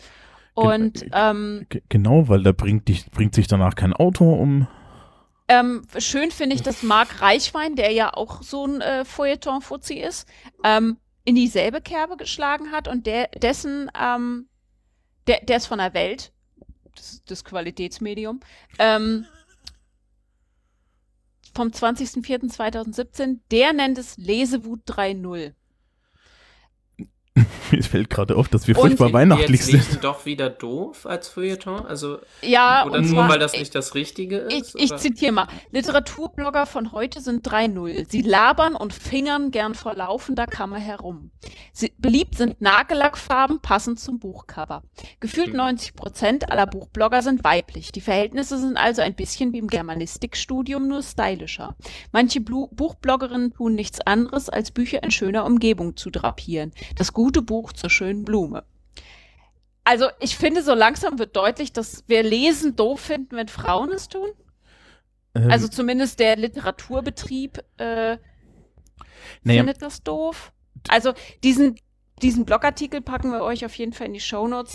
Die Mhm. macht das wunderbar, indem sie das in einen Kontext setzt mit Bourdieus Habitus und dem kulturellen Kapital. Das ist nämlich das, Ja. worüber wir hier reden. genau. Wem Es geht da um Distinktion. Zu? Genau, es geht um Distinktion. Wer darf lesen und wie lesen wir? Weil lesen, das können alle, aber das gute Lesen, das ist, das kann halt nicht Ja, jeder. ich kann, ich, ich kann da als Literaturwissenschaftstypi tatsächlich, ich kann, kann ich das noch ein bisschen ausführen, was da dahinter steckt. Ähm, ich habe ja meine Abschlussarbeit über einen Comic geschrieben. Und einer der Kritiken von meinem Prof war, äh, warum haben sie denn hinten eine Apologetik für Comics reingeschrieben? Das haben wir doch gar nicht nötig. Das war die Sprach Literaturwissenschaft 2007 oder so. Da waren Comics nämlich schon Literatur. Äh, Neil Gaiman hat für denselben Comic den World Fantasy Award gewonnen und danach hat man die Regeln des World Fantasy Awards so geändert, dass ein Comic nie wieder gewinnen kann. Ja, weil Comics sind keine Literatur. Ähm, bestimmte andere Sachen sind auch keine Literatur. Goethe ist Literatur. Ja, Mhm. ähm, wenn äh, Fantasy-Literatur war sehr lange keine Literatur, weil das ist ja Schund. Also es gibt Mhm. tatsächlich, ähm, ähnlich wie bei der Musik, gibt's ja, in der Musik gibt es ja E- und U-Musik, ne? Ernsthafte und Unterhaltungsmusik. Wobei äh, ganz klar ist, dass ernsthafte Musik äh, atonaler Quatsch ist, den man nicht verstehen muss. Ja, wo man dann da sitzt und sich gut fühlt und U-Musik ist alles andere. Ähm, ähnlich ist es bei Literatur auch. Also zum Beispiel äh, musst du, wenn du in diese, die, diese Gruppe dieses erlauchten Feuilletonisten, der da, der da, den, den Jennifer da zitiert hast, äh, hineingehören willst, musst du dringend Paul Auster lesen. Paul Auster ist postmodern abgespaceter Scheiß, das versteht keine Sau, aber du musst es gelesen haben und du musst so getan haben, als hättest du Paul Auster verstanden. Ja, wenn du dann sagst, ich habe Terry Pratchett gelesen, ähm, Oh. Äh, Un unser Haus- und Hofphilosoph. ja, na, das geht ja nicht. Das, also Terry Pratchett kannst du, kann, kann keine gute Literatur sein, das hat ein buntes Cover. Ja. Ähm, aus! Entschuldigung. ähm, Alter Vater. Ja. Äh, Flox ist auch da. Die hat man, glaube ich, schon gehört. Die. Äh, Flocke neidet, neidet mir immer das Gespräch mit euch. Ähm, und Gib dir doch ein gutes Buch. ja, auf dem Genau, Kopf oder was? Buch. Nein. Nein. Nein, habe ich auch nicht vor. Ne, Die, die, die, die, geht halt mir ein bisschen noch auf die Ketten. aber Also wenigstens diese Frauenromane wird sie doch wohl lesen können, oder? Äh, nee, Genau, weil. ist noch kein Anspruch. Nee, weil ich, ich habe nur einen Frauenroman da, der ist von einer sehr guten Freundin geschrieben und den, den schmiere ich jetzt nicht mit Mettwurst ein. Ähm, die, Ja. äh, das Interessante ist, wie gesagt, es gibt halt im Endeffekt diese Schundliteratur. Diese Schundliteratur hält aber sämtliche Verlage am Laufen, ja. Insbesondere Frauenromane, insbesondere solche Sachen wie Fifty Shades of Grey, das alles durchaus kritisierbar ist, so ist es nicht. Aber es gibt halt da draußen auch noch diese Literaturfeuilleton-Pfeifen. Und die glauben, dass nur Sachen, die, die, die im besser bourdieu'scher Manier intellektu ja, in, in, den, den Habitus befördern, gute Literatur sind. Ähm, wer da übrigens einen guten Unterschied oder einen guten Kontrapunkt setzt, ist Dennis Scheck von, ähm, der, von, von Druckfrisch. Ja, sehr angenehmer äh, Rezensent, muss ich sagen. Der, äh, weil der geht grundsätzlich äh, in seinen Kritiken erstmal auf die handwerkliche Ebene. Ja, also er macht, er macht sie halt alle satt, wenn sie Scheiße schreiben. Und, ähm, und, dann, und dann geht er darauf hin, ob die, auf, auf Plausibilitäten und die intellektuelle Herausforderung des Buches, also inwiefern der, der Leser ernst genommen wird. Und dabei ist ihm tatsächlich dann egal, wie sehr der Leser ernst genommen wird. Also der, der hat auch schon Frauenromane gelobt, weil sie halt einfach mal gut geschrieben waren. Ja, er, der verachtet allerdings auch sämtliche Frauenromane, die halt davon ausgehen, dass Frauen nur plump sind. Also das ist ja auch so zweiseitig an der, an der Geschichte, ne? Ich habe für mich äh, aufgehört, zum Beispiel ähm, Bestsellerlisten, auch es gibt ja auch Bestsellerlisten oder Neuerscheinungslisten für Fantasy-Romane etc. Ich habe damit aufgehört, weil Fantasy ist ein komisches Genre, äh, in dem unglaublich viel Scheiße geschrieben wird. Und Mhm. mein Leben ist so kurz. Deswegen habe Ja. ich keine Lust, erst äh, 200 Seiten zu lesen und dann festzustellen, dass äh, der Autor in seinem Magiesystem einen dicken Patzer eingebaut hat, was mir das komplette Lesen ver, ver, äh, verleidet, weil ich dann weiß, das ist falsch. Das ist so nicht. Das ist unlogisch, was du da machst. Du hast es kaputt gemacht. Ich habe angefangen, Menschen, die ich mag, von denen ich weiß, die sind cool. Wenn die ein Buch gut finden, dann gucke ich es mir erst an. Das Ich habe angefangen, wieder so ganz äh, basale Literaturempfehlungen von zum Beispiel meiner Twitter-Timeline entgegenzunehmen. Die lesen immer ganz lustigen Scheiß. Das ist ganz Ähm, cool. Das ist übrigens das Social Media Prinzip, ne? Ja, ich, ich also ich finde, das funktioniert hervorragend. ähm, Wenn man seine Timeline gut kuratiert und da Ja. ab und zu mal mit dem Kercher durchgeht. ich habe ja. Ansonsten, äh, Mhm. Amazon-Algorithmen, muss ich sagen, sind auch äh, nicht Oh. so verkehrt. Also Algorithmen zur Empfehlung funktionieren bei mir auch äh, regelmäßig ganz gut. Bei mir gar nicht. Bei mir Äh, auch nicht. gar ich hab, nicht. Nee, ich habe Also- keine Tracker an. Also ich Ja, habe es mal versucht, aber äh, was, was der Algorithmus denkt, was gute Fantasy ist, äh, und hasse ein Vampirbuch dazwischen, ist der ganze Algorithmus im Arsch. Es gibt gute Vampirbücher, aber die sind echt selten. Ja. Und Anne Rice ist es nicht unbedingt. Ähm, Der Mhm. nächste Shitstorm. Äh, ich, ich habe ja eine sehr. Vampire, die glitzern. Ne? Ich habe ja eine- So. Ich naja, also das Beste bei Twilight ist ja, dass bei Twilight in Kapitel 3 ähm, das ganze Problem eigentlich gelöst hätte werden können, ne? Weil in Kapitel 3 rettet Edward Bella davon, dass auf dem Parkplatz ein, ein Truck auf sie draufrutscht. Und er weiß selber nicht warum. Und an der Stelle hätte ich mich echt gefragt, so what? Die andere schöne Stelle in Twilight ist, wie, wie, wie, wie er zu Bella sagt, Bella, du bist besonders. Ich kann die Gedanken von allen Menschen lesen, nur deine nicht. Und auf die einfachste Erklärung kommt nicht. er nicht. Ja, Schlecht. das ist dem Leser, der, Bu der Roman ist in der Ich-Person geschrieben. Dem Leser ist nach zwei Seiten klar, warum da Edward nichts lesen kann. Ja, Ähm, kennt ihr die Seite, äh, Die, die Mimik der Schauspielerin verrät auch warum. Na, na. kennt ihr die Seite äh, gnux.com? nö. Äh, Gnux gibt's auch, also gibt's irgendwie auch mit Musik und so, keine Ahnung, wie die das genau machen, auf, also was die empirische Basis dahinter ist oder so. Äh, aber auf jeden Fall ist das eine Seite und ich weiß nicht, ob sie auch eine Literature Map haben. Sie haben auf jeden Fall eine Music Map. Du gibst, also du kannst wahlweise Musikinterpreten eingeben. Mir gefällt X und Y, Z und W und A und B. Und das machst du ein paar Mal und dann sagt er, dir könnte auch gefallen dieses oder jenes. Oder es gibt bei der Music Map und dann muss ich gucken, ob es das für Bücher auch gibt.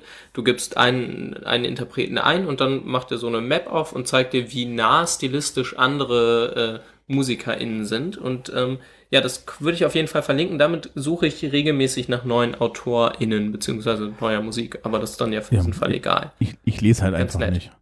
Ähm, ja, gut. Für die Leute, die noch lesen, könnte es ja ganz nett sein. Ja, das ist. Ähm, die, Ich habe wieder angefangen zu lesen und bin natürlich gleich sofort in so eine Endlosreihe reingestolpert. ich habe keinerlei Mitleid. Ich weiß. Ähm, Ich habe hab apropos, seit einigen Monaten ein ziemlich konsequentes System. Ich habe immer ein Buch, also ein Buch äh, aus dem Bereich Belletristik, das ich lese, und ein Buch wissenschaftlich, was ich privat lese. Das sind zwei Listen, die ich nebeneinander abarbeite. ähm, apropos, wir, wir müssen, ich, be- bevor, bevor wir so, so zu, zu, zu der Hausaufgabe kommen, die ich euch aufgegeben hatte, nämlich eure Lieblingsbücher, was glaube ich einen schönen Abschluss gibt, ähm, wollte ich noch mal kurz zu, zu- dem Thema, was wir am Anfang hatten, nämlich das Schrift über alles und das, das Lesen über alles. Kennt ihr die Gutenberg-Parenthese? Mm-mm. Okay, dann erzähle ich das noch, weil das möchte ich eigentlich dringend erzählen, weil das ist so der, die, der weiterführende Schluss von dem, was wir vorhin hatten mit alle benutzen Schrift und so.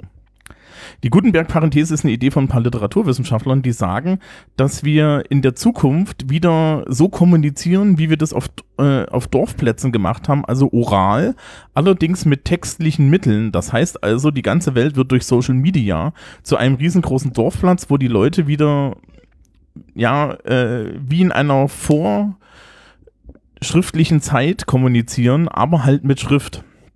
Ja, das heißt also, äh, die These ist im Endeffekt, dass, äh, dass gut, diese Gutenberg-Zeit, wo die ganze Wissensvermittlung und so weiter auf diesen formalen toten Holz mit den Schrift stattfand, dass das äh, langsam wieder aufhören wird und die ganze Welt im Endeffekt zu einem riesengroßen äh, zu einem riesengroßen Dorfplatz wird, wo die Leute sich auf diesem Dorfplatz die ganze Zeit mittels Text unterhalten.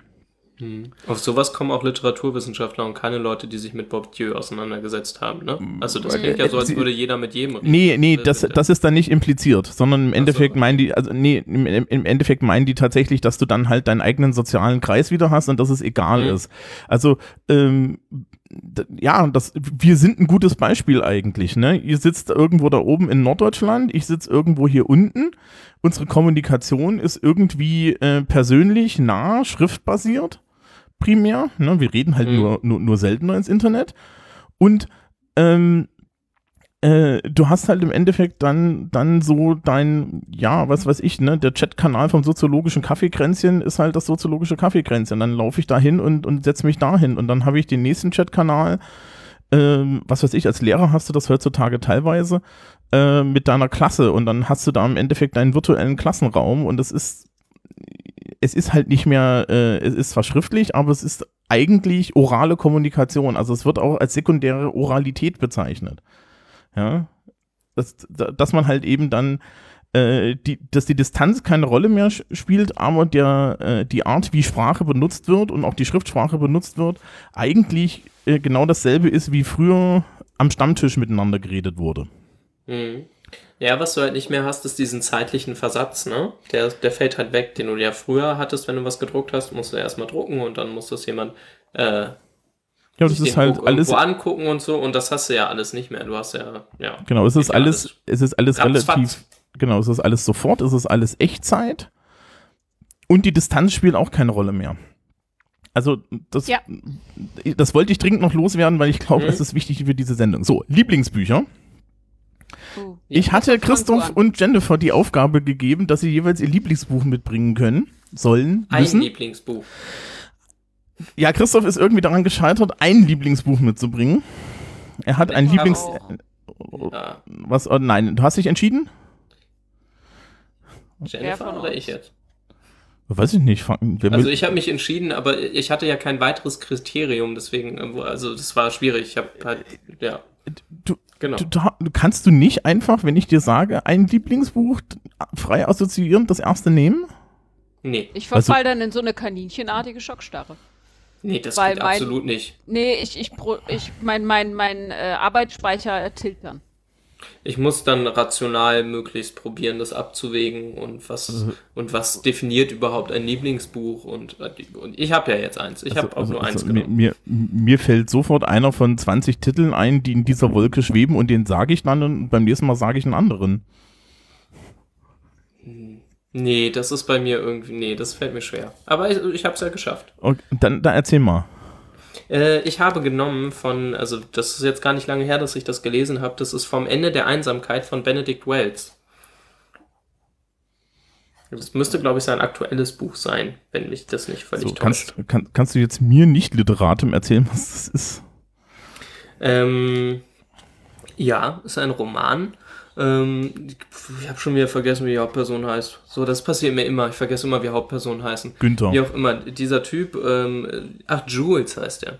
Ähm, ja, die, die wachsen irgendwie, er und seine Geschwister, es sind äh, insgesamt sind es drei, drei Menschen, also drei Geschwister, wachsen irgendwie ganz behütet auf und so weiter und dann äh, sterben die Eltern bei einem Unfall von, von den und ähm, ja, dann geht's irgendwie, wird so die Kindheit, Jugend, also die Kindheit wird dann schnell durchgerattert und dann findet man sie in der Jugend wieder und im Prinzip wird aus der Ich-Perspektive, äh, also als Ich-Erzähler wird von dem Jules aus, wird erzählt, wie jeweils sich die Lebenswege dieser drei Geschwister unterschiedlich entwickeln, ähm, was das für unterschiedliche Menschen werden und wie sie mit diesem Schicksalsschlag, dem Tod der Eltern, äh, unterschiedlich umgehen und den unterschiedlich verarbeiten. Und ähm, genau, darum, darum geht's in dem Buch. Ja. Genau. Soll ich sagen, was, was hier hinten, ich habe gerade die, die, die Rückseite vor mir liegen, was, Bened äh, was Benedikt, was Dennis Scheck dazu sagt? Wo wir ihn schon hatten. Ja, Kann nur was. Positives sein, sonst ständ's dann nicht. Was? Kann nur was Positives sein, sonst ständ's Ja, dann ja. nicht. Äh, Benedict Wells ist ein Hammer von einem Familienroman gelungen. Genau, das hat er geschrieben. Ich gebe ehrlich zu, das ist ein Buch, das würde ich nicht mal mit einer Zange anfassen. Das Doch, ich will's, Ordnung. je- ich will's jetzt lesen. Du- ok, Das ist schön, dass du das. Nee, komm, was ist denn das für ein Zeug? Ah, Doch, ja, her damit. Oh, gefühlsduseliger. Doch. Ey, Thomas, du bist echt richtig schnell im Vorverurteilen. Das muss man dir wirklich mal lassen, wenn ich das so Das offen ist. sagen darf. Ja! Ich bin neugierig. Natürlich. Es hat Christoph gefallen. Es hat Christoph gefallen. Jetzt will ich's auch lesen. Es gibt, es So. gibt ein wunderschönes Werk von ähm, Pierre Bayard, französischer Literaturwissenschaftler und Psychoanalytiker. Das ist ja so und so eine geile Kombini äh, Kombination. Ähm, äh, darüber, ähm, wie man über Bücher spricht, die man nicht gelesen hat. Mhm. Was total super ist, weil, weil es im Nachhinein ähm, einem einfach auch falschen Inhalt von Büchern erzählt äh, und man das einfach glaubt, wenn man die Bücher nicht gelesen hat. Äh, und der, der, der hat halt so ein bisschen die These, dass man hauptsächlich, äh, dass man ja so und so hauptsächlich über Bücher spricht, die man nicht gelesen hat. So, Ja. ja. sondern, sondern man liest über, man spricht über Bücher, die man quer gelesen und vergessen hat, man spricht über Bücher, die man nie gelesen hat und so weiter. Und ich habe das damals, ich habe das damals gelesen, kann das übrigens auch sehr empfehlen. Das ist ein sehr lustiger Essay, insbesondere für Leute, die Literaturwissenschaft studiert haben, weil die, weil ich habe das gelesen und habe gedacht, ja, genau so ist es. Ja, also du hast mir eine Inhaltsangabe gegeben und ich weiß jetzt schon, dass, dass mir dieses Buch nichts gibt. Das ist ja auch nicht schlimm oder so, ja. Das, Mhm. ne, aber es ist so, oh Gott, ey, Familiengeschichte und wie die damit umgehen und oh. Und da muss ich mich ja hineinfühlen. Und das. Achso, du bist ja innerlich tot, entschuldige. Das danke, dass, danke, dass du, danke, dass du das endlich anerkannt hast. Nein, das war kein, keine Anerkennung. Ich, äh, Das ist eine ironische Lehne- Bezugnahme. ja, ja, Da- ja. Ach, glaubt ihr Ja. doch, was ihr wollt. Jennifer! Ja, Jennifer, Ja. das ist schwierig. Es ist schwierig. Mit mir und Büchern ist schwierig. Ich war ja, bevor ich auf E-Books umgestiegen bin, ein kleiner also ich habe Bookhoarding betrieben in ganz, in ganz schlimmen Ausmaßen. Und ähm, ich lese unglaublich viel und ich habe äh, zu haptischen Büchern keine Beziehung mehr, äh, aber zu den Geschichten. Und äh, jetzt zwingt er mich quasi äh, aus all diesen wunderschönen Beziehungen äh, eine auszuwählen. Und das kann ich immer ganz schlecht. Äh, Ich fühle Wer- das sehr. Ich fühle ja, das wer, wirklich sehr. wer, wer das auf Twitter mitgekriegt hat, ich war, bin letztens ähm, mit Die Elfen von Hennen fertig geworden mit dem ersten Buch und ich habe wirklich bestimmt zehn Minuten weinend auf dem Sofa gesessen, wirklich in Tränen aufgelöst. Zum einen, weil das Ende so, so schlimm schön war und zum anderen, weil das Buch zu Ende war und das kann ich überhaupt nicht haben. Weil das ist, äh, als ob die Charaktere entweder sterben würden oder ähm, zumindest weggehen würden. Also als ob ich jemanden verliere, an den ich mich gerade so richtig gewöhnt habe. Das ist ganz furchtbar. Und aus, äh, aus dieser Beziehung zu, zu Geschichten jetzt eine auszuwählen, das ist unglaublich schwer. Aber ich sitze auf meinem Sofa gerade mit Blick auf die einzigen drei Papierbücher, die ich noch besitze. Und Das klingt jetzt ein bisschen so nach Telefonbuch gelbe Seiten. ja, genau, einmal die gelben Seiten. Und ein Wörterbuch. Genau. Nein. Ich habe kein, ich habe weder Wörterbücher noch ein Telefonbuch, weil ich weiß nicht, was man mit Telefonbüchern macht, außer Spinnenplätze machen. Und da in meiner Wohnung nie Spinnen sind, weiß ich nicht, was ich damit tun sollte. Ähm, und zwar stehen da 1984 äh, das Parfüm und Dick und Dully und die Ponys. Das letzte, wie heißt das? Dick und Dully und die Ponys. Ich glaube, das ist gut. Jugendliteratur. Also das, Das erste ist- Buch finde ich richtig gut, das zweite finde ich richtig ist nicht wirklich ist wirklich gar nicht meins und das dritte äh, das dritte kenne ich nicht. Genau.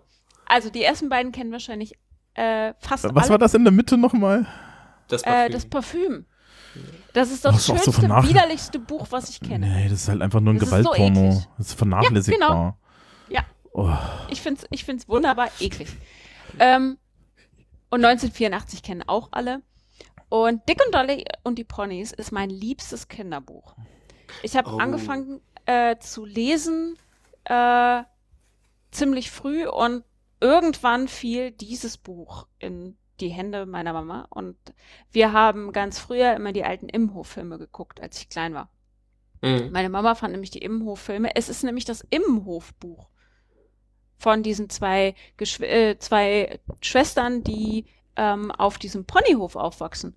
Und wir hatten Ponys und die hatten Ponys und ich fand das wunderschön. Das ist nämlich eine große Schwester, das ist Dicky, und die kleine Schwester, das ist Dully. Und die wohnen bei ihrer Großmutter. Über die Eltern wird nie gesprochen.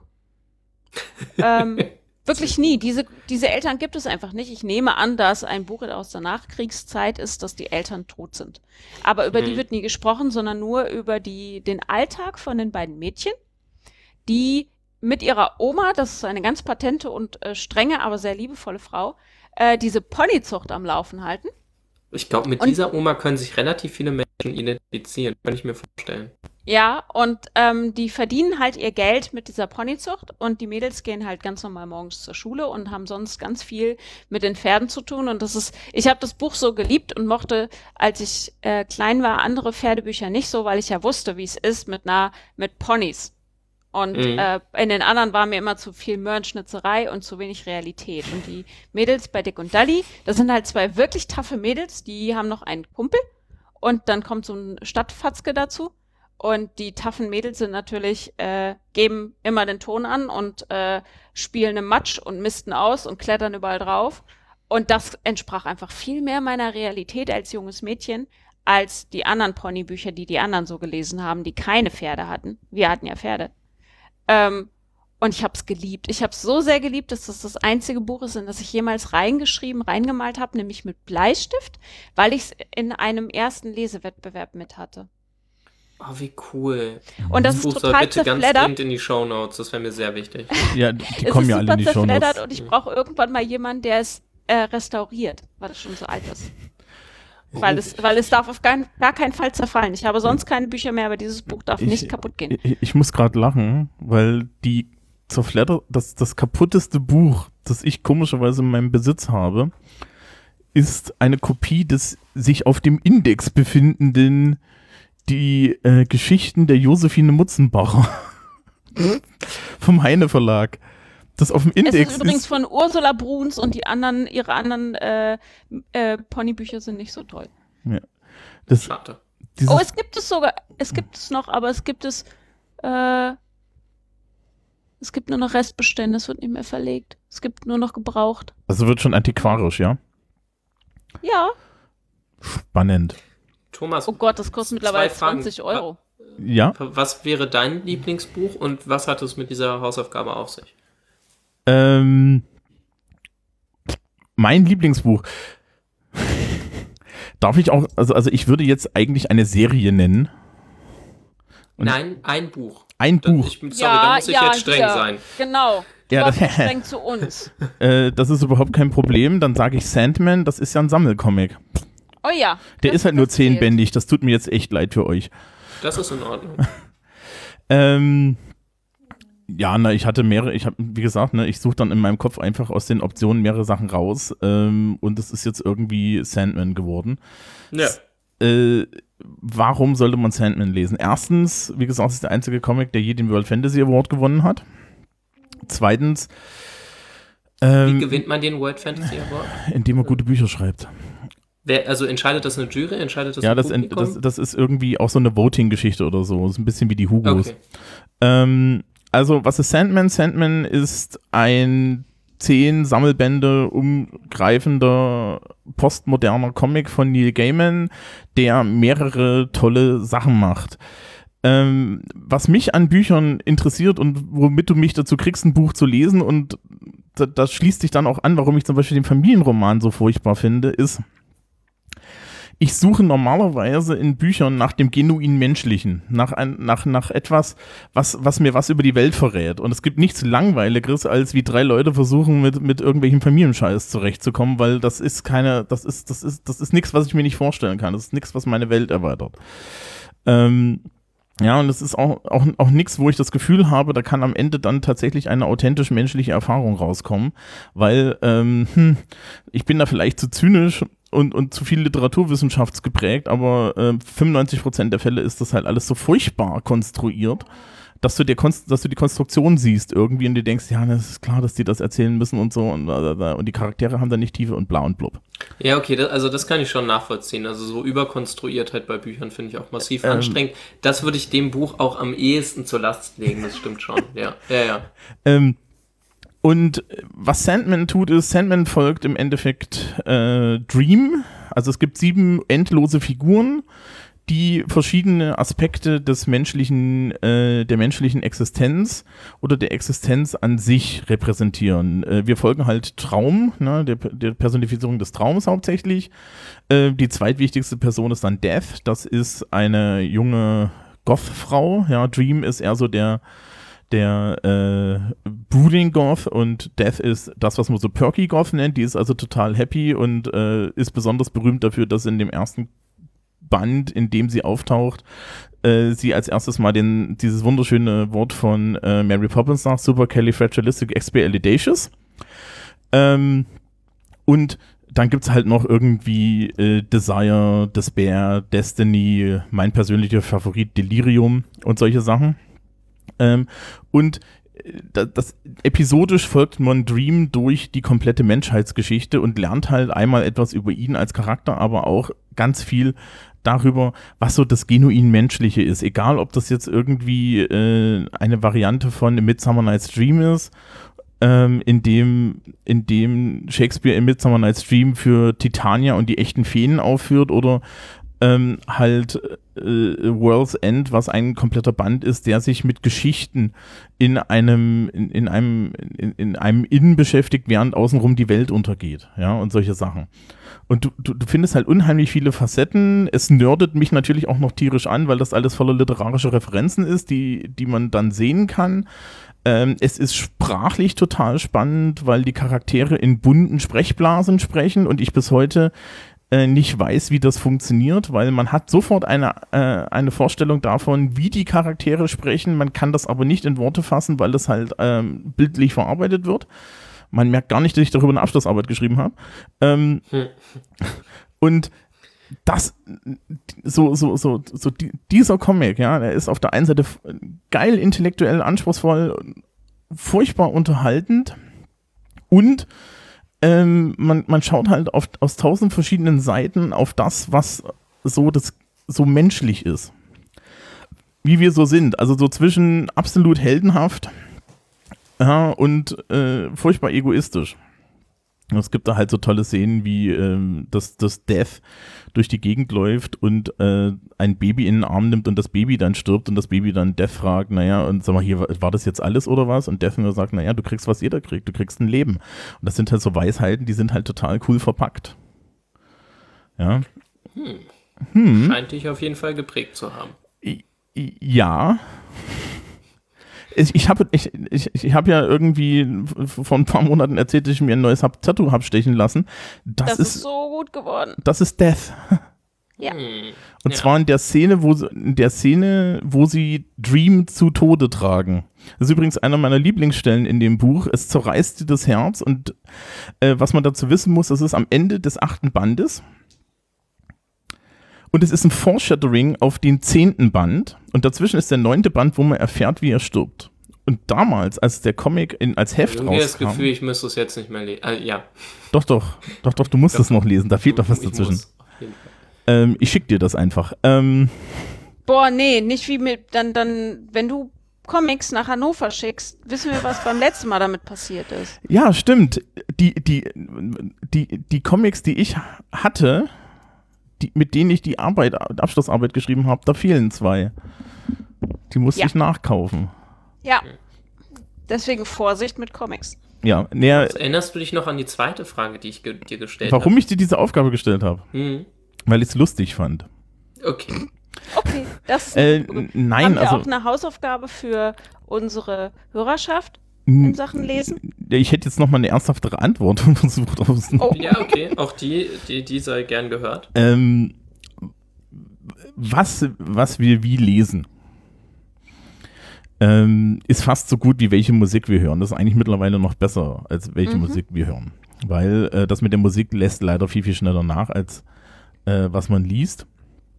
Ähm, äh, sagt, du, jeder Text, den du liest, sagt hauptsächlich was über dich. Ja, wir haben das jetzt Ja. gerade eigentlich sehr schön gesehen. Ne? Christoph fand das Buch irgendwie gut. Mich hat sofort das Stückchen vom Buch genervt, wo du dann gesagt hast, das ist das, was man ihm am ehesten vorwerfen kann. Ähm, das ist, äh, wie gesagt, ich, ich suche nach dem genuinen Menschlichen. Literatur hat die wunderbare Eigenschaft, dass wir, dass wir uns, dass wir spinnen können, dass wir so frei in die Welt hinaus gucken können. Ja, und dass wir Welten und, und, und, und Situationen ausprobieren können, die wir ansonsten, zu denen wir keinen Zugang haben. Ja, und diese Erfahrungs, dieser Erfahrungsschatz ist halt unheimlich wertvoll. Und wenn, wenn du mir sagst, welche Erfahrungen du machen willst, dann sagst du unheimlich viel über dich. Und am traurigsten ist es, wenn Leute sagen, ja, ich lese keine Bücher. Weil das heißt, du? ich bin, ich bin, Er ich, muss das durchziehen hier mit dem Tod. ähm, nee, ich bin eine blöde Ausnahme. Ah, Weil, weil ich habe zwölf Semester lang, ich habe zwölf Semester lang Bücherlesen studiert. Ich lese Bücher. Ich lese nur selten die- Bücher. Weil du ich, meinst die, die gar nicht lesen und noch nie gelesen haben, die zu dieser Art keinen Zugang finden. genau, also es gibt, äh, wenn, ich- wenn ich mir was aussuche, wenn ich mir was aussuche und das geht mir nicht auf den Keks und mir geht unheimlich schnell Sachen auf den Keks, dann verschlinge ich die, das auch. Ich habe letztens irgendwann die Dresden Files mal einmal komplett verschlungen, ja. Ähm, das, das ist auch, das, das hat auch sämtliche Knöpfchen gedrückt, ja. Ähm, ich habe auch anderthalb Jahre lang postmoderne schottische Romane gelesen, wo die meisten Leute die Augen nach hinten rollen würden. Ja, weil ich das spannend finde. Ich habe euch vor einiger Zeit, glaube ich, ein Bild von einem Buch geschickt, wo so Marginalien drin reingeschrieben waren, ganz schlimm, ne? Erinnert ihr Mhm. euch noch?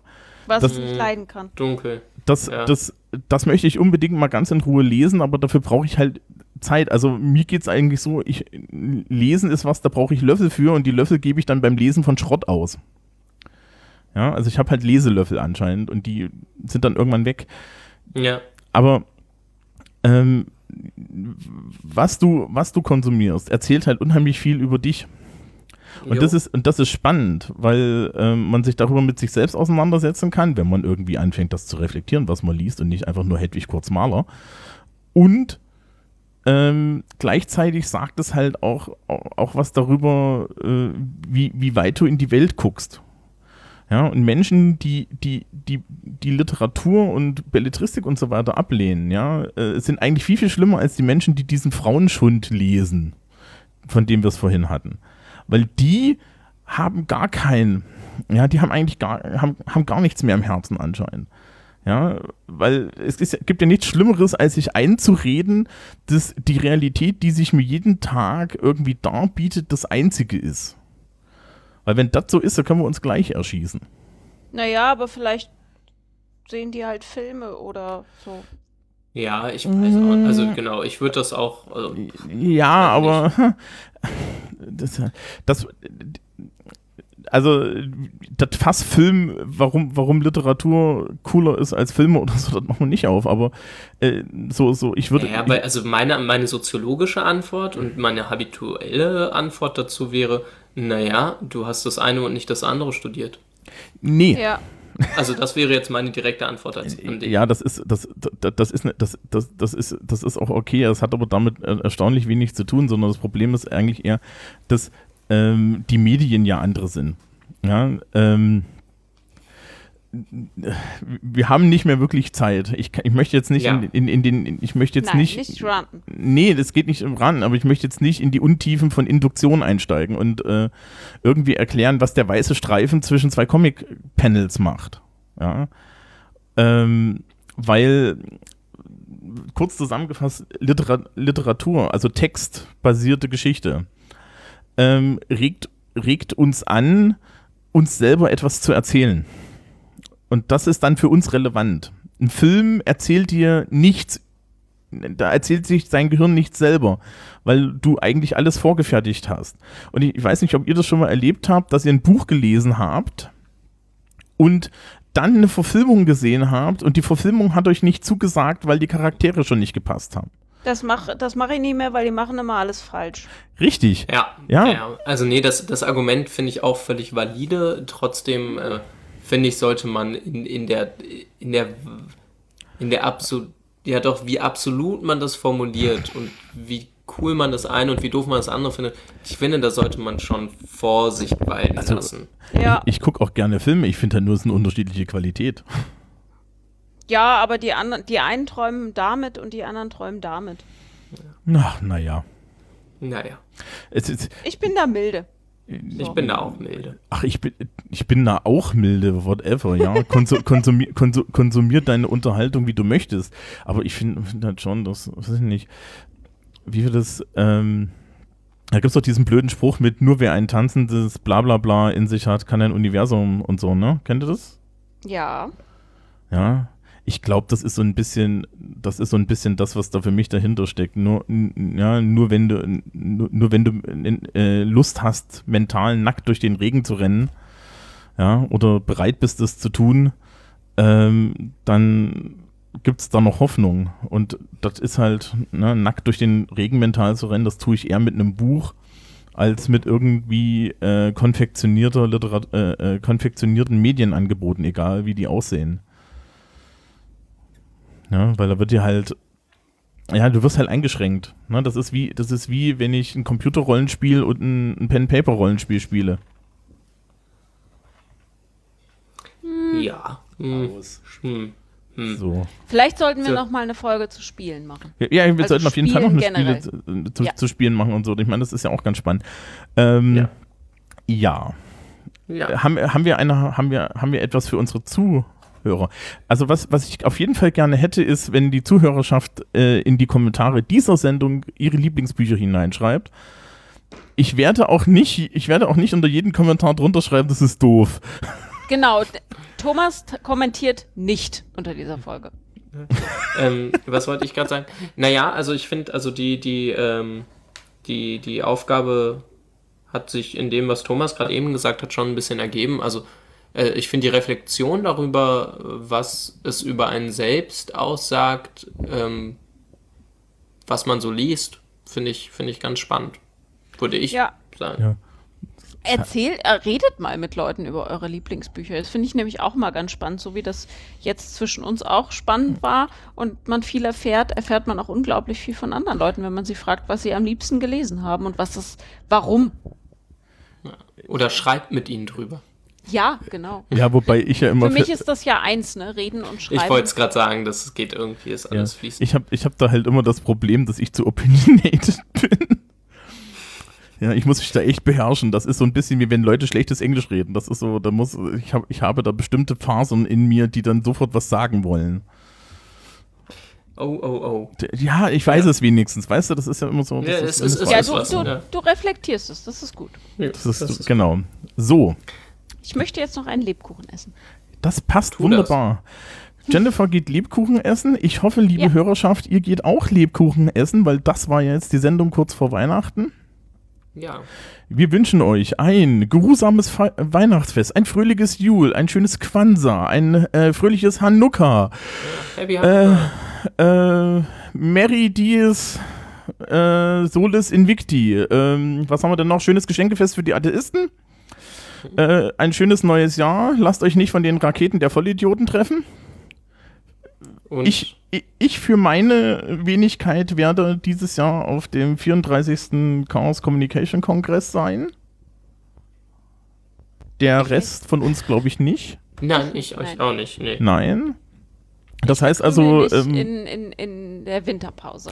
genau, wer also, wer, wer also, wer also Geschenke äh, für, für Christoph und Jennifer abgeben möchte, ja, äh, gebe die bitte mir, ich teile die dann zu. Per Zufallsprinzip. Nee, nee, die kriegt, die kriegt ihr natürlich alle, weil was will ich mit dem ganzen Kaffee? Aber ähm, Richtig. Und ich erst. Ja, genau. Mit Kaffee kann niemand außer mir was anfangen. Denk du dran. kriegst obskuren Tee oder so. Aber ja, also ich, ich werde auf dem Kongress sein.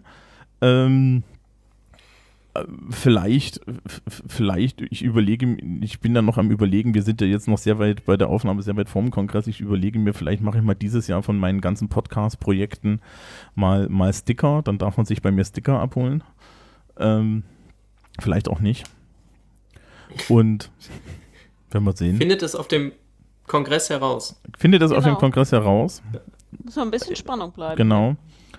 Ähm, ansonsten sagen wir jetzt dann mal Tschüss. Tschüss. Tschüss.